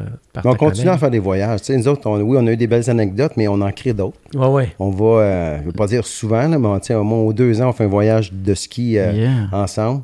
Puis euh, ben là, c'est- différent. Là. Disons que si tu es en Italie, à partir de deux heures, la grappa coule à flot. Euh, c'est le fun. là. On sort de là, il est 7h30. Puis euh, on, a amené d'autres amis avec nous autres une autre année. Euh, la première année, on était faire euh, une expérience de ski euh, à, à la grave qui, qui, qui- va rester marquée dans, dans ma tête. Puis je suis content de l'avoir faite là parce que euh, je ne sais pas si dans cinq, dans cinq ans, j'aurais eu le guts de faire ça, mais sans mettre notre vie en jeu, ça aurait pu mal virer. Puis euh, je me rappelle, on était dans- on, on passe dans des, quasiment à côté des, des, des séracs, puis on n'est pas des deux de pique avec des skis d'impé, là, puis on a l'air deux tatas, là. On a la chienne, là. C'était dangereux, hein? ouais, ouais, ouais, C'est ouais. où ça dans le monde? T'as nommé la grave? La mais- Grave, c'est dans les Hautes-Alpes. Ok, C'est une France, montagne qu'il n'y a pas trop de filles dans le line-up. là. C'est un boys club un peu. Puis euh, un guide, c'est pas, euh, c'est pas, un- c'est pas un luxe, c'est une nécessité de survie. Tu avec des boudriers, puis tu as une corde, euh, puis à un moment donné, tu arrives avec le guide, puis euh, qu'est-ce qui arrive? Ah, ici, ça passe plus, il faut s'encorder. Ah, correct. Puis là, tu descends à parois, à 50-60 Ah, mètres de temps. Dans du 55 degrés, tu remets tes skis, puis euh, tu peux pas te planter là parce que tu es loin, t'es loin de la maison. Puis on arrivait à 10 km du village en bas, puis là, on se mettait à faire du pouce. Puis là, hop, il y a un gars qui passe avec une camionnette. Il ouvre la, il ouvre la porte. Puis là, il y a deux skieurs, un Suédois qui est assis là, puis il nous remonte au village. C'est fou. Ouais, c'était vraiment, vraiment, vraiment. Ça fait combien d'années, ça, vous avez fait ça? 7-8 ans?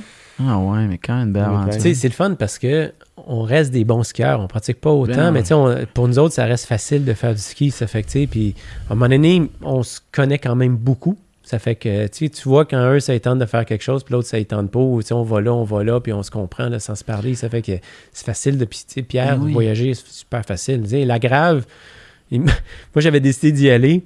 Puis une semaine avant, par hasard, il m'appelle, il dit Qu'est-ce que tu fais? Je dis Ben là, je m'en vais à l'Insace, je m'en vais, ça me tente d'aller voir la grave. Il dit J'arrive.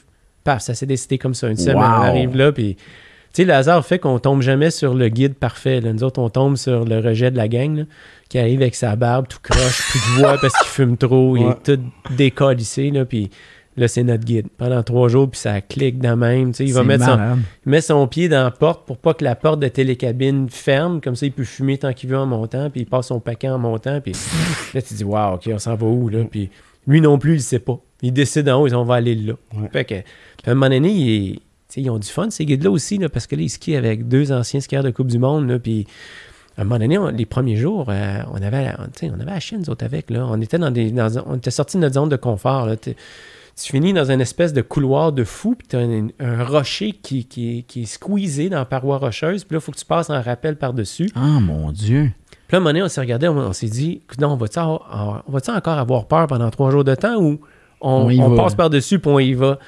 Mais là, quand on a décidé qu'on y allait, là, le guide, là, il, a, il a fait Wow, OK, là, on est rendu dans une autre game. Puis le soir, je me rappelle, il a dit à sa blonde Il a dit Les mecs, là, ils skient. fait que le lendemain, il nous a amené faire un- une pente qui s'appelle le pan de rideau. OK. Ben, le pan de rideau, là, pour rentrer, il fallait, monter en pot de phoque pendant un méchant bout de temps, en haut du, en haut du, ski- du centre de ski, puis il fallait rentrer dans une traverse où, tu sais, d'une main, tu touches à la pente, puis en arrière, là, si tu tombes, ça fait mal. Là. C'est, ça, Si t'es en phase exposée, tu meurs. Ouais. Là, le, frère- là, le- le- Ah vous voulez que je vous encorde? Là, j'ai dit, pourquoi? Ah, ici, il dit, tous les gens qui sont tombés sont décédés. C'est Bah, une bonne moyenne. Là, je regarde Jean-Luc. Jean-Luc, il avait l'air sidéré. Je dis, Jean-Luc, tu restes sur le pad, il n'y a pas de trouble. Ouais. Ben, ah, ouais. Des fois, on se regarde, on dit euh, T'as la chaîne, là? Là, Il répond Ouais, OK, on est deux. là, on continue, puis à un moment donné, ben, quand on arrive dans la pente, ben, on retourne dans notre élément, puis on se paye un kick en descente, euh, comme ça n'a pas d'allure. Nice. C'est, le fun, de, on a quand même une belle chimie, puis. euh, Ben, vous m'avez un peu fait vivre ça, parce que quand j'étais arrivé sur le sommet de la montagne à Tremblant, moi, je me considère, je suis un planchiste à cette heure.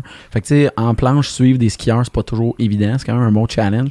Puis je me souviens, euh, j'étais avec Maxime, euh, qui est notre ami commun. On est monté en haut de la montagne, puis rendu en haut, vous vous êtes tous regardés en disant, hey, on fait-tu la Eric Gay? Fait que là, je savais pas c'était quoi. Moi, tu sais, j'étais en snowboard et j'ai réalisé que j'étais juste rendu au top de la montagne. Puis Pierre était déjà rendu petit de même à l'autre bout, mais je venais de comprendre que j'étais dans le trouble. Parce que descendre la reggae, peut-être que pour vous autres qui avaient fait la grave, exemple, en fait, ouais, là, ça va être une très longue journée euh, pour nous autres. Mais euh, c'est souvent malheureusement ce que le feeling des gens, mais tu sais, pour nous autres, là, je parle pour toi, Pierre, mais ce qui est important, c'est vraiment pas la performance. Puis même, on skie pas trop avec des gens qui sont juste axés performance parce qu'on n'a pas de fun. On skie avec du monde qui aime ça. C'est juste ça qu'on a de besoin. Puis après ça, dans une pente, chacun va à son rythme. Puis on s'en balance que les gens soient bons ou pas bons. Nous autres, on veut qu'ils soient contents en bas, puis qu'on soit contents, puis on finit au bar ensemble. Ben oui. Ça fait que C'est de même que vous m'avez fait filer ce jour Mais la prochaine fois qu'on en fait du ski, on va t'amener juste, juste à côté de la reggae qui s'appelle la vertige ou la zigzag. Parce que moi puis lui, on- moi puis lui, en ski de printemps, la dernière run de l'année, on l'a fait euh, tout nu, du haut jusqu'en bas d'un boss. Sérieux? C'était Mais tellement comment vous êtes rendu en haut habillé tout Mais non, on était, on était habillés. Fait que là, à un moment donné, on, on te garde, il fait beau. C'est la dernière de, de l'année. Puis là, à un moment donné, je me reviens d'abord. Jean-Luc qui se baisse les culottes. Puis là, on est, on- là, tu skis d'un boss. T'es, t'es, pogné, là. Tu peux plus, tu peux plus t'écarter. Il part d'un boss, boum, bah, là, ben, j'ai comme pas le choix. Fait que moi, Ah, on fait la ouais. même affaire. Fait que là, il y a ton chum qui te garde. Ding, ding, ding. Fait que là, on continue. On arrive à mi-montagne. Il y a, il y a plein, plein de monde qui, qui, qui, qui prend, Qui vous- ben oui. arrête, puis là, qui prennent un saut. Fait que nous autres, on, on se relève un peu les culottes. Mais non, lui, il rebaisse, puis il continue, pogne le saut, fait twist, twist. Ah ben, je dis, moi, je me mets mes lunettes dans ma bouche, je tire un backflip à poil. Ah, ouais! Wow! Fait qu'on s'est relevé, on s'est relevé les culottes euh, euh, à Place Saint-Bernard.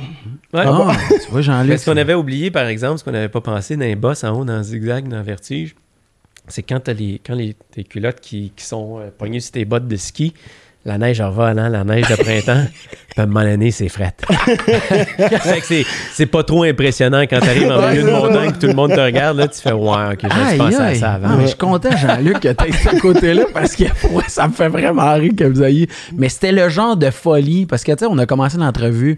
Vous avez parlé que tu as vu les Français faire un backflip et tu as dit, moi, j'y vais. Puis ça finit que rendu plus loin dans vos aventures, c'est je vais descendre la zigzag tout nu au printemps. J'adore votre continuité. Belle constance, les gars. Belle constance. Hey, pour vrai, euh, je pourrais jaser de ça longtemps avec vous autres, mais vous recevoir aujourd'hui, c'était un bel honneur. J'ai goût d'aller skier. Euh, même si on est en COVID, je souhaite à tout le monde d'y aller. Vous avez une belle amitié, les gars, gardez ça. Puis honnêtement, ben, pour moi, merci Pierre de m'avoir fait rencontrer Jean-Luc. Je te dis, pour moi, pour tous mes amis du secondaire là, qui vont voir ça, ils vont me dire, ce gars-là, il a rencontré le gars qu'on a tout nommé, on a tout rêvé à toi, on a tout pensé à ça. J'ai descendu une descente avec toi. Pour moi, t'es un vrai champion, t'inspires ça. Puis, tu sais, sérieusement, t'es un gentleman. Tu sais, ça me fait capoter de dire que tu t'exprimes bien de même. Le, le ski a pas pu espérer un meilleur gars prendre le téléphone puis appeler euh, Ouais. CKMF puis toutes ces affaires. Appelle une boîte vocale pendant 8 ans, tu vas voir, ça pratique. Sur C'est ce, merci Pierre. Ah, merci, Rick, c'est Jean-Luc. super. Super entrevue. Fantastique. Now there ain't nothing to it. Go ahead and bring a lot on. Ain't no giant, I ain't gon' fire on. Catch a fade, you I'm wrong, I'm gone. Y'all can catch the wave that I am on. I am icon, y'all are wide wrong. Think that I'm a reconcile born, so ain't nothing to it though. This is on me, ain't got much to do with who you know. Keeping it true to form 10 L's into a milli though. But they already knew that those farewell to your opinions. Know that he is something. Uh-huh. This is all me, ain't got much to do with who you know. Yeah, keeping it true to form, but they already knew that.